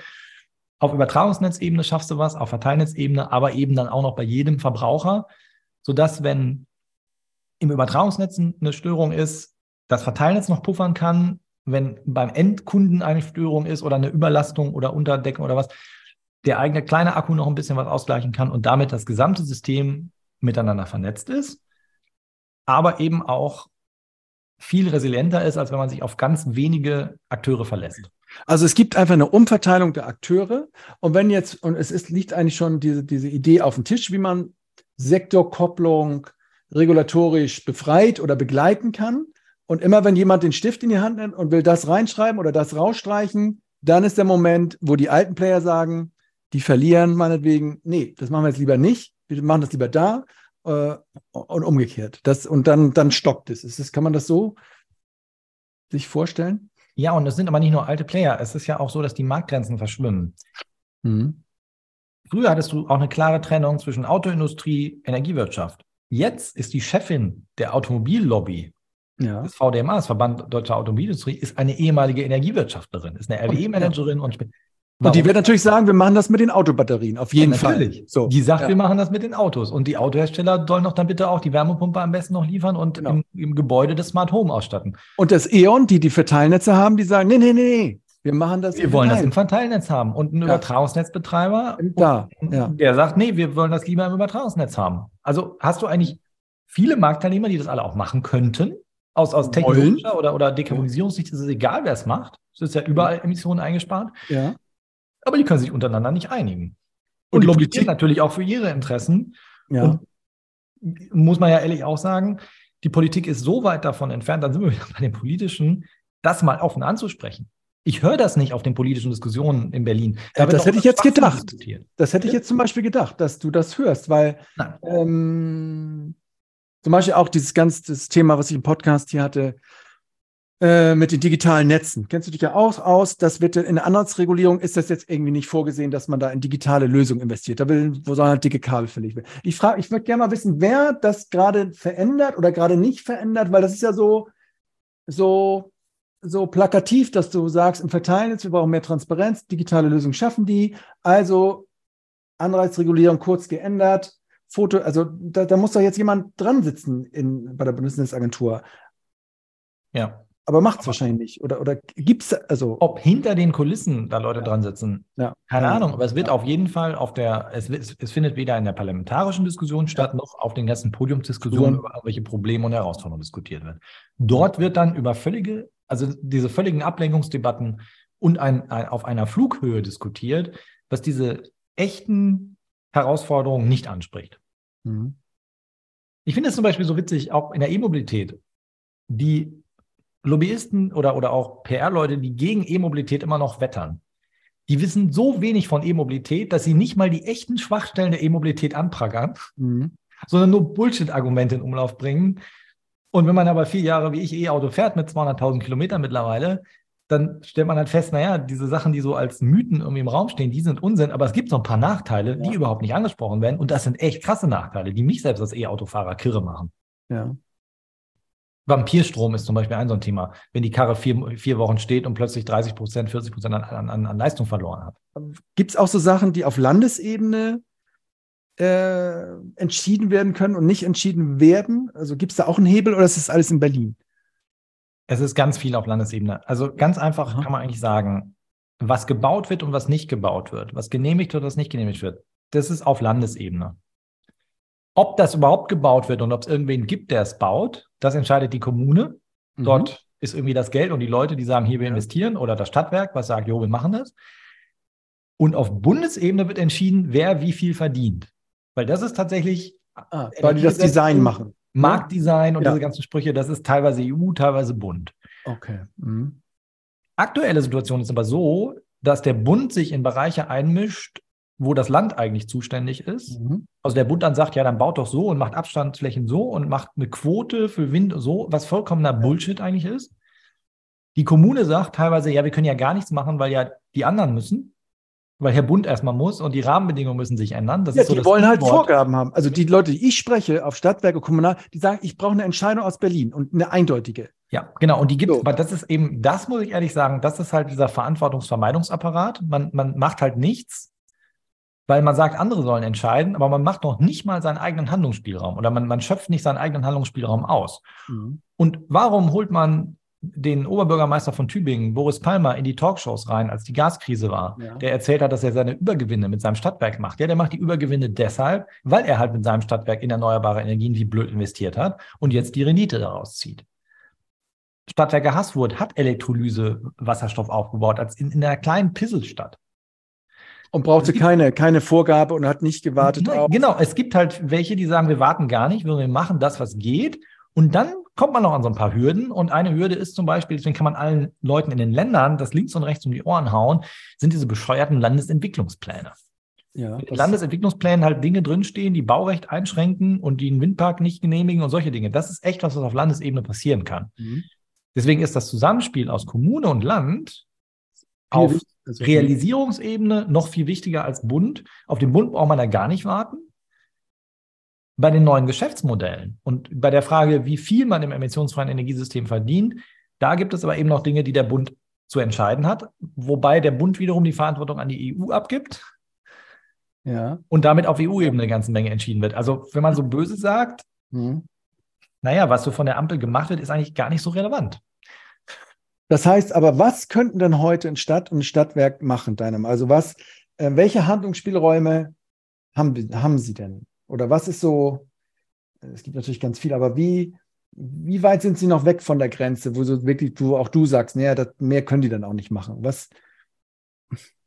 Also die können erstmal, und das machen ja auch über, über 70 Städte oder mittlerweile so 100 deutsche Städte, die den Ratsbeschluss für Klimaneutralität 2030 machen. Das kann man. Damit das Signal in die Stadtgesellschaft geben, Ja. liebe Stadtgesellschaft, wenn ihr jetzt neu überlegt, eine neue Heizung oder Verbrenner-Pkw oder so, das Ja. ist nicht so eine gute Idee, weil in sieben Jahren ist Schluss. Riesensignalwirkung. Das kann jede Stadt einfach so machen. Viele machen aber 40, 45, 50, ne? Die, die haben sowas, sagen, haben wir Ja, ja, genau. gemacht, sagst du aber, wie vorhin erwähnt, leider zehn Jahre zu spät, zu, zu, Ja, genau. Und, da, das ist aber nicht nur deshalb zehn Jahre zu spät. Das Fatale an diesen Zielen 2045 ist halt, du machst halt einfach erstmal gar nichts, weil wenn das halt 2045 ist, reicht das ja, wenn du 2030 oder 2035 anfängst. Hast ja immer noch zehn Jahre Zeit. Ja. Der Planungshorizont der Politik ist doch gar nicht in, in, in 20, 25 Jahren, sondern der ist in Legislaturperiode. Auch in der Wirtschaft ist der mehr so in Quartalen oder in Mhm. ein paar Familienunternehmen investieren da noch Mhm. langfristig. Aber wenn du halt den Investitionszeitraum, ja, wenn der halt so lang ausgedehnt ist, dann, dann brauchst du halt nichts machen. Und Okay, dann hast du aber das Problem, dass andere aber machen. Und wenn du, es gibt keine Stadt, in die wir reinkommen, wo nicht das große Thema der Flächenkonflikt ist. Ja. Weil man halt irgendwie schon mitgekriegt hat, man, man verdient mit der Erzeugung Geld. Das ist eine wichtige Wertschöpfung, die man braucht im emissionsfreien Energiesystem. Wenn man aber keine Fläche hat, dann kann man nichts erzeugen, weil das der große Nachteil von erneuerbarer Energie ist. Irgendwo muss die Anlage stehen. okay, und du kannst den Impuls geben in die Stadt, am besten mit 2030, okay. Kann ich dann die, wenn ich das habe, habe ich dann damit auch die Flächen? Du hast damit nicht automatisch die Fläche, aber du hast das Signal in die Stadtgesellschaft. Wir als Stadt nehmen unser Schicksal selbst in die Hand. Okay. Damit ja. hast du den Zugang zu Flächeneigentümern oder Landwirten, die häufig die Flächeneigentümer sind, und kannst dann sagen, so, wir machen jetzt hier in unserer Stadt die Riesenmission, wir werden bis 2030 klimaneutral. Das ist eine große Kraftanstrengung. Da haben wir aber alle was davon. Also den Zugang hattest du vielleicht auch vorher, aber diese Geschichte hattest du noch nicht im Du hattest die Geschichte nicht. Genau. Ja. Und, und du brauchst halt eine Geschichte. Wenn Ja. du die Regionalprojekte anschaust, gibt es immer irgendeine Geschichte. Man will immer irgendwas tun, irgendwas erreichen. Mhm. Aber man macht das nicht so losgelöst. Und in der Kommunalpolitik kannst du ja wiederum tausende Ratssitzungen damit verschwenden, über völlig irrelevante Dinge zu diskutieren. Oder du verwendest halt die gleiche Redezeit, die gleichen Ehrenamtszeiten, äh, abends nach Feierabend irgendwie im Rat zu sitzen, um die großen Emissionshebel zu diskutieren, die auch noch eine riesen wirtschaftliche Auswirkung haben. Aber auch das machst du halt nur, wenn du den Zeitdruck hast. Also musst du dir irgendwie ein Ziel setzen, was dir Zeitdruck verleiht, Mhm. Allen, ja, genau. allen. Und dann musst du natürlich auch die Basis schaffen, dass alle miteinander reden. Das ist das zentrale Ding, was wir dann bei Ansma machen. Mhm. Bürgermeister oder Bürgermeisterin, Stadtwerk, die wichtigsten Stromabnehmer der Stadt, die, die also große, große Industriebetriebe, die vielleicht manchmal in, in kleineren Städten dann plötzlich 50 Prozent des ganzen Energieverbrauchs der ganzen Stadt ausmachen. Plus dann so ein paar wichtige Menschen aus der Zivilgesellschaft, die dort die Meinungsführer sind. Und wenn die dann zusammen an den letzten Hürden, die überwunden werden müssen, zum Beispiel wollen wir jetzt hier Freiflächen-PV? Was ist dann mit der Landwirtschaft? Äh, fehlen uns dann nicht die Flächen? Genau. Wie können Oder- wir dann vielleicht Flächen umnutzen? Wie können wir irgendwas doppelt nutzen? Mhm. Wie können wir bei der Abstandsfläche für Winter nochmal gucken und dann vielleicht kriegen wir doch nochmal Wind hin, dann brauchen wir weniger PV und Wind nimmt nochmal weniger Fläche weg als PV. Aber alles unter diesem Gedanken, wir sind jetzt mal schnell, wir machen das Maximum und wir rechnen aus, was wir verdienen. Mhm. Wir haben noch nie einen Klimaschutzplan gemacht für eine Region, ohne eine wirtschaftliche Kennzahl daran zu schreiben. Erstens zu gucken, was kostet die Klimaneutralität und zweitens, was bringt uns die Klimaneutralität wirtschaftlich. Mhm. Und mit dieser es ist halt so simpel. Wir sind halt nun mal im Kapitalismus. Und wenn du Menschen zeigst, du kannst jetzt 100.000 Euro sparen, wenn du dein ganzes Leben auf Emissionsfreiheit umstellst, wenn du also jetzt elektrisch fährst, elektrisch heizt und Ökostrom beziehst, dann hast du doch eine viel leichtere Möglichkeit, diese Leute davon zu überzeugen, das zu tun, als wenn du nur, nur sagst, ey, du moralisch, wir sind hier im globalen Norden und der globale Süden, der leidet noch mehr und mhm. äh, wir müssten das jetzt mal alle machen. Gibt es denn auch, ähm, haben, also es gibt Stadtwerke, die sagen, jetzt habe ich hier so eine Fläche. Ja, also wir haben jetzt diesen Impuls, Stadtbeschluss, alles, jetzt haben wir diese Fläche. Jetzt ist aber in diesem Flächenplan sind da 37 Schraffuren drauf. Der eine sagt Wasserschutzgebiet, der andere sagt Fledermaus, der andere so. Geht alles nicht. Haben die da Spielräume in dieser Ebene, ähm, wo sie solche Sachen aufheben können? Dass sie sagen können, dann lass doch mal die Biene gehen jetzt da hinten hin, Wasser, keine Ahnung, wie, so. Gibt es da so, gibt es, sag ich mal, Planungs- oder rechtliche oder äh, Möglichkeiten, wo Sie sagen können, das schieben wir jetzt mal zur Seite oder das verändern wir jetzt mal? In Teilen kommt dann das Land ins Spiel und der okay. andere Teil ist, ich sage da immer, die, die Tesla-Art und Weise. Ja. Tesla Brandenburg ging, weil alle Tesla Brandenburg wollten. Das wollte die Politik, das wollte die Wirtschaft und das wollten auch ein paar Anwohner, ein paar natürlich nicht. Die waren ja. dagegen und haben auch dagegen demonstriert. Und es ging, weil einer das Risiko genommen hat, ob sich, ob es alle aushalten, das wollen. Ne? Das war ja, Elon. Das war Elon mit dem, mit dem, mit dem Rückbau im Notfall. Genau. Und das Jetzt haben wir aber in, in unserer Energiewelt, also da ging es um eine Autofabrik. Und diese Autofabrik ist nicht notwendig für das Überleben der Menschheit. Nee, richtig. Energie aber schon es ist mittlerweile klar, dass erneuerbare Energien im überragenden öffentlichen Interesse sind. Das ist in vielen Gesetzen von EU-Ebene auf Bund und so weiter ist das verankert. Das heißt, es ist davon auszugehen, dass es überhaupt keine Gerichtsurteile mehr gegen Wind- und Solarparks geben wird. Das heißt, selbst wenn ein Solarpark, Windpark eines kommunalen Unternehmens auf den Weg gebracht wird und dann noch irgendeine Bürgerenergiegemeinschaft ja. oder Bürgergesellschaft dagegen entsteht, dass die das dann nochmal wieder nachträglich stoppt, ist vor dem Verfassungsgerichtsurteil und vor diesem Überragen des öffentlichen Interesse und erneuerbare Energien Aspekt der inneren Sicherheit nicht mehr zu erwarten. Mhm, ja. Wir haben angefangen mit Lützerath. In Lützerath verteidigen Polizisten den Braunkohlebagger. Mhm. Ich möchte nicht, dass Polizisten auch den Solarpark verteidigen müssen. Ich bin aber der Meinung, dass das nicht notwendig ist. Das wird nicht dazu kommen. Weil der Solarpark nicht die Gegend unbewohnbar macht, nicht den Planeten killt, nicht das Grundwasser absaugt, sondern vielleicht nicht so schön aussieht wie so ein reines grünes Feld. Aber der, der, der Schaden, in Anführungsstrichen, der da entsteht, wenn dann noch ein wirtschaftlicher Nutzen dabei ist, der auch bei allen, die da wohnen, spürbar ist. Und nicht wie jetzt, wo man halt so eine minimale Abgabe hat, aber ansonsten kaum was bei der Kommune ankommt, weil irgendein nationaler Akteur das Geld abgreift. Da kriegt man die Akzeptanz hin oder ist das ganze Wort Akzeptanz überhaupt kein Problem. Und dann kriegt man auch die Geschwindigkeit wenn dann auch alle zusammenarbeiten und nicht jedes Projekt einzeln sich selbst verzettelt. Also es geht viel, sagst du, wenn Land, Stadt und Stadtwerk, wenn die schon mal auf einer Linie sind oder wenn die sich eng abstimmen also, und eng hinter so ein Ziel vereinen. Na, es müssen auf jeden Fall Stadt und Stadtwerk an, an, äh, zusammenarbeiten, weil die doch das Projekt generieren. Die, die schaffen den Tesla-Effekt. Die sagen, guck mal, wenn wir jetzt hier 300 Hektar PV plus 20 Windräder bauen, dann ist das die Finanzkennzahl. Ja. Liebe Region, wollt ihr das? Ja, wollen wir, weil dann alle auch Geld sparen und wir Klimaziele erreichen. Ja. Liebe Landesregierung, ihr hindert uns jetzt mit dem Landesentwicklungsplan daran, dass wir das hier realisieren. Ja. Die Landesregierung hat auch einen viel größeren Druck, den Landesentwicklungsplan anzupassen, wenn da ganz viele Projekte stehen, die sonst nicht realisiert werden können, weil die Projekte plötzlich Gesichter kriegen. Gesicht des Stadtwerkedirektors oder der Stadtwerkechefin oder des Bürgermeisters, Bürgermeisterin, die hinter diesen Projekten stehen. Anrufe von Unternehmern, die sagen, ey, ich will Strom für sieben Cent, ich will nicht mehr 20 Cent zahlen. Ja, Wenn diese Projekte aber nicht entwickelt werden, weil sich niemand aufmacht. Ja, und alle sagen, wir warten erstmal auf den anderen. Ja. Dann wartet halt am Ende auch die Landesregierung auf die Stadtwerke, die sich Projekte entwickeln, Mhm. weil sie ja gar nicht wissen, warum sie den Landesentwicklungsplan ändern sollen, weil ja keiner einen Bauantrag stellt oder niemand sagt, Mhm. wir wollen das machen. Also du sagst schon, ihr seid da in der Verantwortung, das auf so eine Reife zu bringen, dass ihr sagt, das wollen wir machen, das haben wir gerechnet, das ist jetzt ein Projekt, was wollen wir machen und Wenn das Stadtwerke nicht tun, wenn die, wenn die Stadtwerke in Verbindung mit der, mit der Kommune diese Projekte nicht vorentwickeln, sich die Flächen nicht sichern, Mhm. dann werden diese ganzen Energieprojekte nationale Marktteilnehmer realisieren. Denn die bereiten sich darauf vor, was passiert, wenn sich Landesentwicklungspläne ändern. Mhm. Die führen Gespräche mit Landwirten und so weiter. Die, die machen das alles im Hintergrund. Und die haben auch das Kapital. das auszuhalten. Ja. Es ist jetzt einfach, äh, es entscheidet sich jetzt, wer in den nächsten 50 Jahren in den Kommunen das Geld verdient. Mhm. Denn das ist halt die neue, die neue Welt. In der alten Welt konnten wir jetzt mal innerhalb von einem Jahr den Gasexporteur wechseln. Wechseln. Mhm. Und du kannst auch als Endkunde sagen, ich gehe von dem Stadtwerk zu dem und Ja. jetzt beziehe ich da den Strom.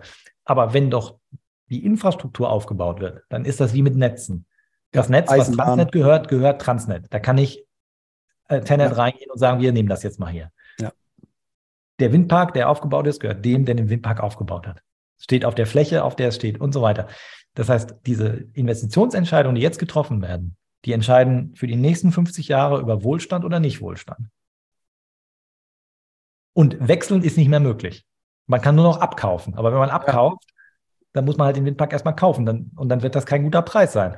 Wenn ein Projektierer den Windpark baut und erstmal da stehen hat und dann soll das Stadtwerk den kaufen, dann wird das ein viel höherer Preis sein, als wenn das Stadtwerk selber mit dem Landwirt gesprochen hat und durch den Ratsbeschluss alle gebündelt hat und am Ende die Wertschöpfung vor Ort bleibt. Wenn jetzt jetzt jemand hört hier im Podcast und sagt, so, jetzt habe ich es endlich verstanden, können die das auch ohne euch?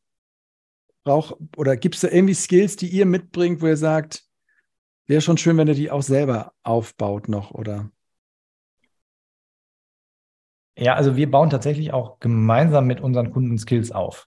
Also Ja. wir bauen Skills auf, wir lernen von unseren Kunden, aber unsere Kunden lernen auch oder die Städte und Stadtwerke lernen auch von uns. Und was wäre das Wichtigste, was du jetzt denen noch mitgibst hier, wenn du sagst, Answar hat auch noch eine gewisse Art von Leuten und wollen 100 machen, aber wenn es, ne, irgendein Stadtwerk wird jetzt nicht von euch beglückt werden können, was würdest du denen gerne mitgeben, find's, wo ihr sagt, dann konzentriert euch auf den Skill oder versucht, Also wenn die, ich, also ehrlicherweise, wenn die nicht mit uns arbeiten wollten, dann müssten sie dann doch mit einem Wettbewerber von uns arbeiten, weil das ganz alleine hinzubekommen, mhm. halte ich für unmöglich. Außer man hat halt zufällig die Leute, die all dieses Wissen aus den unterschiedlichen Bereichen haben, Ja. plus die Kommunikationsskills, plus so einen Überzeugungskampfgeist und, und so und auch den externen Blick. Weil die, ich meine, die, die ganze Beratungswelt ist doch so aufgebaut, dass wenn McKinsey bei Daimler irgendeine Beratung macht, dann sind das teilweise Projekte, die die dann machen, die die Daimler-Mitarbeiter auch selber eigentlich könnten. Aber man braucht halt mal jemanden, der von außen reinkommt. Regenmacher. Regenmacher. Ja. Ja. Und in unserer Dekarbonisierungswelt jetzt und Problemlösungswelt ist es ja noch krasser. Man braucht ja nicht nur jemanden, der einen so ein bisschen auf den, auf den Track bringt, sondern man braucht ja auch noch so die Bad Bank, die beschimpft wird mal von dem Ja. Bürgermeister. Deswegen würde ich sagen, also wenn ich selber, ich, wenn mich selber jetzt ein Stadtwerk fragen würde, ey Felix, hier hast du nicht Bock bei uns Ja, und ihr seid Head of ausgebucht, Decar- Head of Decarbonization zu werden, würde ich sagen, würde ich nicht machen alleine. Ich brauche ein Team. Also ja, ihr könnt mich jetzt nehmen mit Ansgar, dann müssen aber auch zehn Leute noch mitkommen. Ja. Dann kriege ich das auch hin. Alles cool. Und dann kann ich auch nur noch für eine Region arbeiten.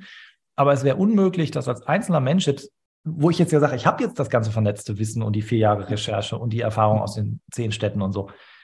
Aber ich könnte nicht in einer einzigen Stadt das aus dem Inneren heraus machen, wenn ich dann Stadtwerke XY Mitarbeiter bin und dann als Stadtwerke XY Mitarbeiter zum Bürgermeister gehe, wird er mich nicht ernst nehmen. Egal, was ich da auf der Visitenkarte stehen habe. Wenn ich von außen komme, kriege ich das aber hin, dass ich die alle miteinander verbinde, weil ich irgendwie auch einen Druck aufbauen kann, was ich von intern gar nicht machen kann. Also ich glaube, Mhm. also ich, ich würde eher sagen, ne, äh, ja, ganz alleine ist schwer. Aber was, wo man nicht bei helfen kann, ist zumindest sich über die technologischen und wirtschaftlichen Dinge zu informieren Mhm. und in diese Energiewende-Community einzutauchen, mal beim Joggen einen Podcast hören, ein YouTube-Video gucken und anstatt irgendwelche äh, Unsinnsaussagen zur Wärmepumpe zu machen, weil man einfach auf dem Wissensstand von vor 20 Jahren ist. Also, ich sag mal so, so Wissen aufbauen, das ist von jedem die Pflicht jetzt, der irgendwie in der Energie, Energiewirtschaft tätig ist. Und vielleicht auch andere Leute zu mobilisieren, loszulegen. Aber wie man dann den Weg geht, da glaube ich, da hilft es dann echt, das noch mit anderen zu machen.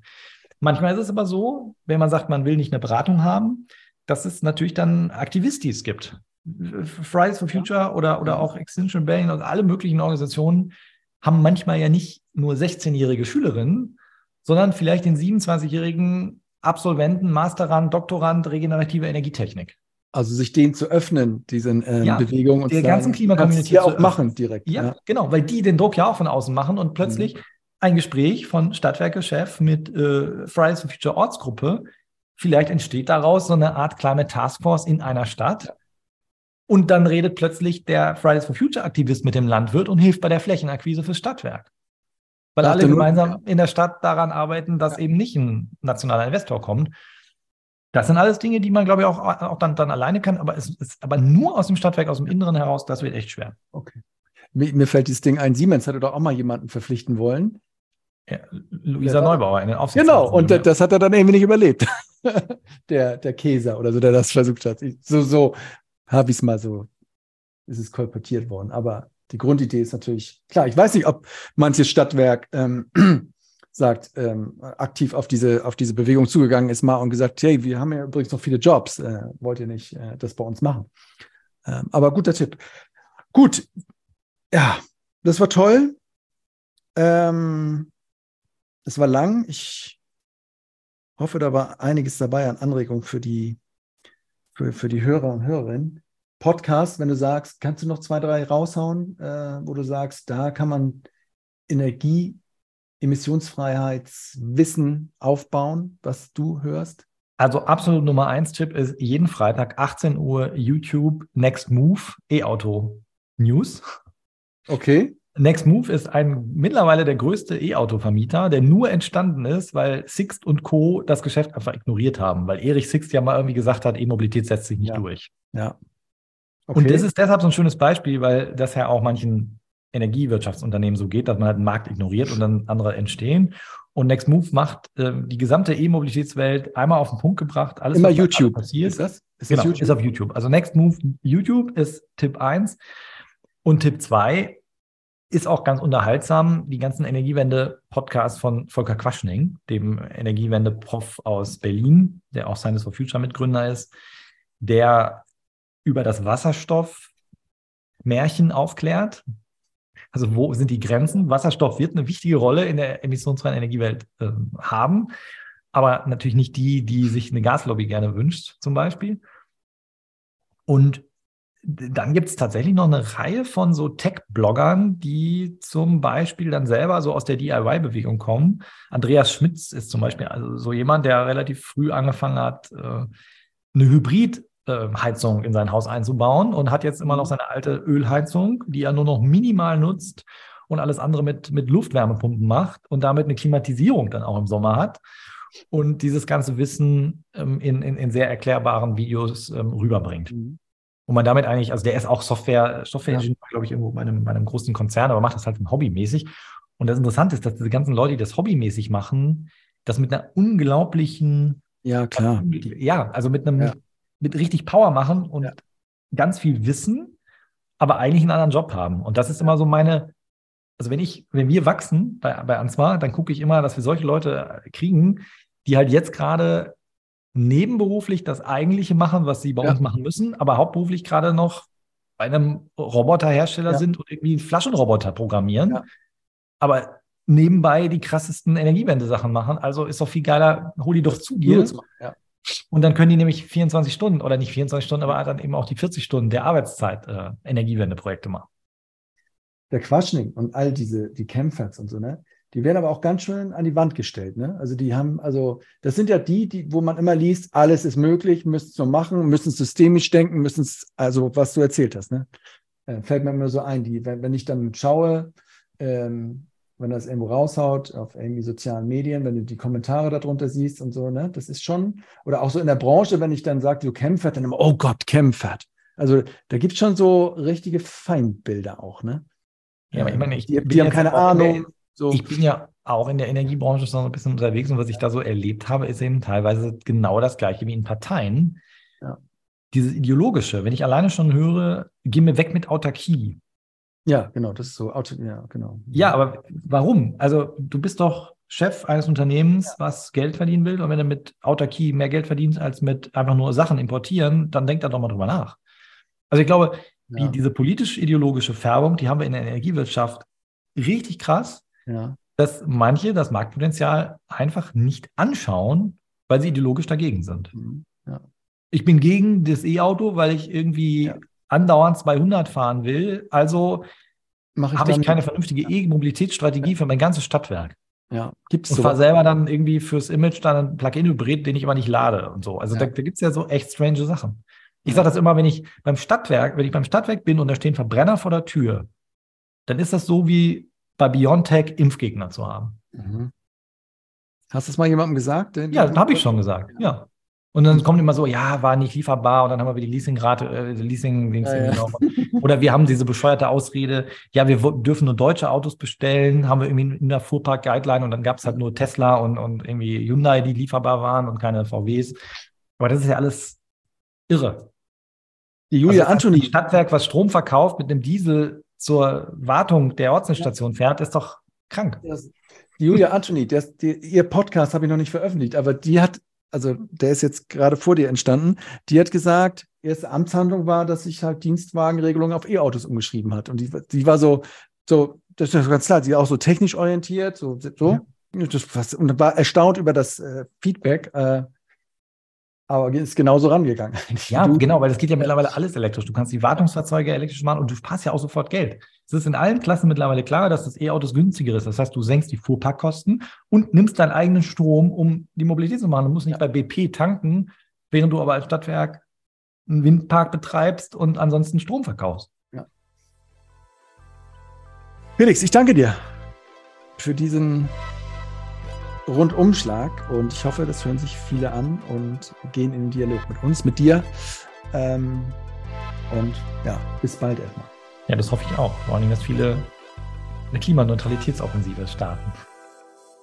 Das kann also aus einem werden, wenn man nicht wie ich jede Schulpause wie ein Verrückter gegen eine Kakaotüte treten musste.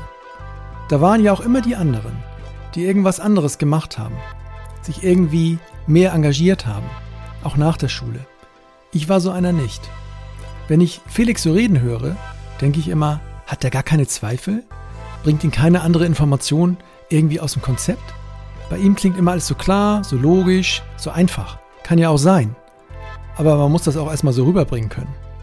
Was denkt ihr? Ein Spinner in der CDU soll vorkommen. Aber mal Real Talk. Kann das klappen, was Answar sich da ausgedacht hat? Wäre sicher kein einfacher Weg, aber wäre es wenigstens einer? Sag doch mal. Macht's gut und bis zum nächsten Mal. Ciao. Ihr findet den Podcast bei Apple, bei Deezer, bei Spotify und natürlich auf unserer Website www.utility40.net. Gute Bewertungen und konstruktive Kommentare sind natürlich immer herzlich willkommen, genauso wie Vorschläge für neue Podcast-Gäste. Wenn ihr unsere Arbeit darüber hinaus unterstützen wollt, so nehmt gerne Kontakt mit mir auf. Alles Gute für euch.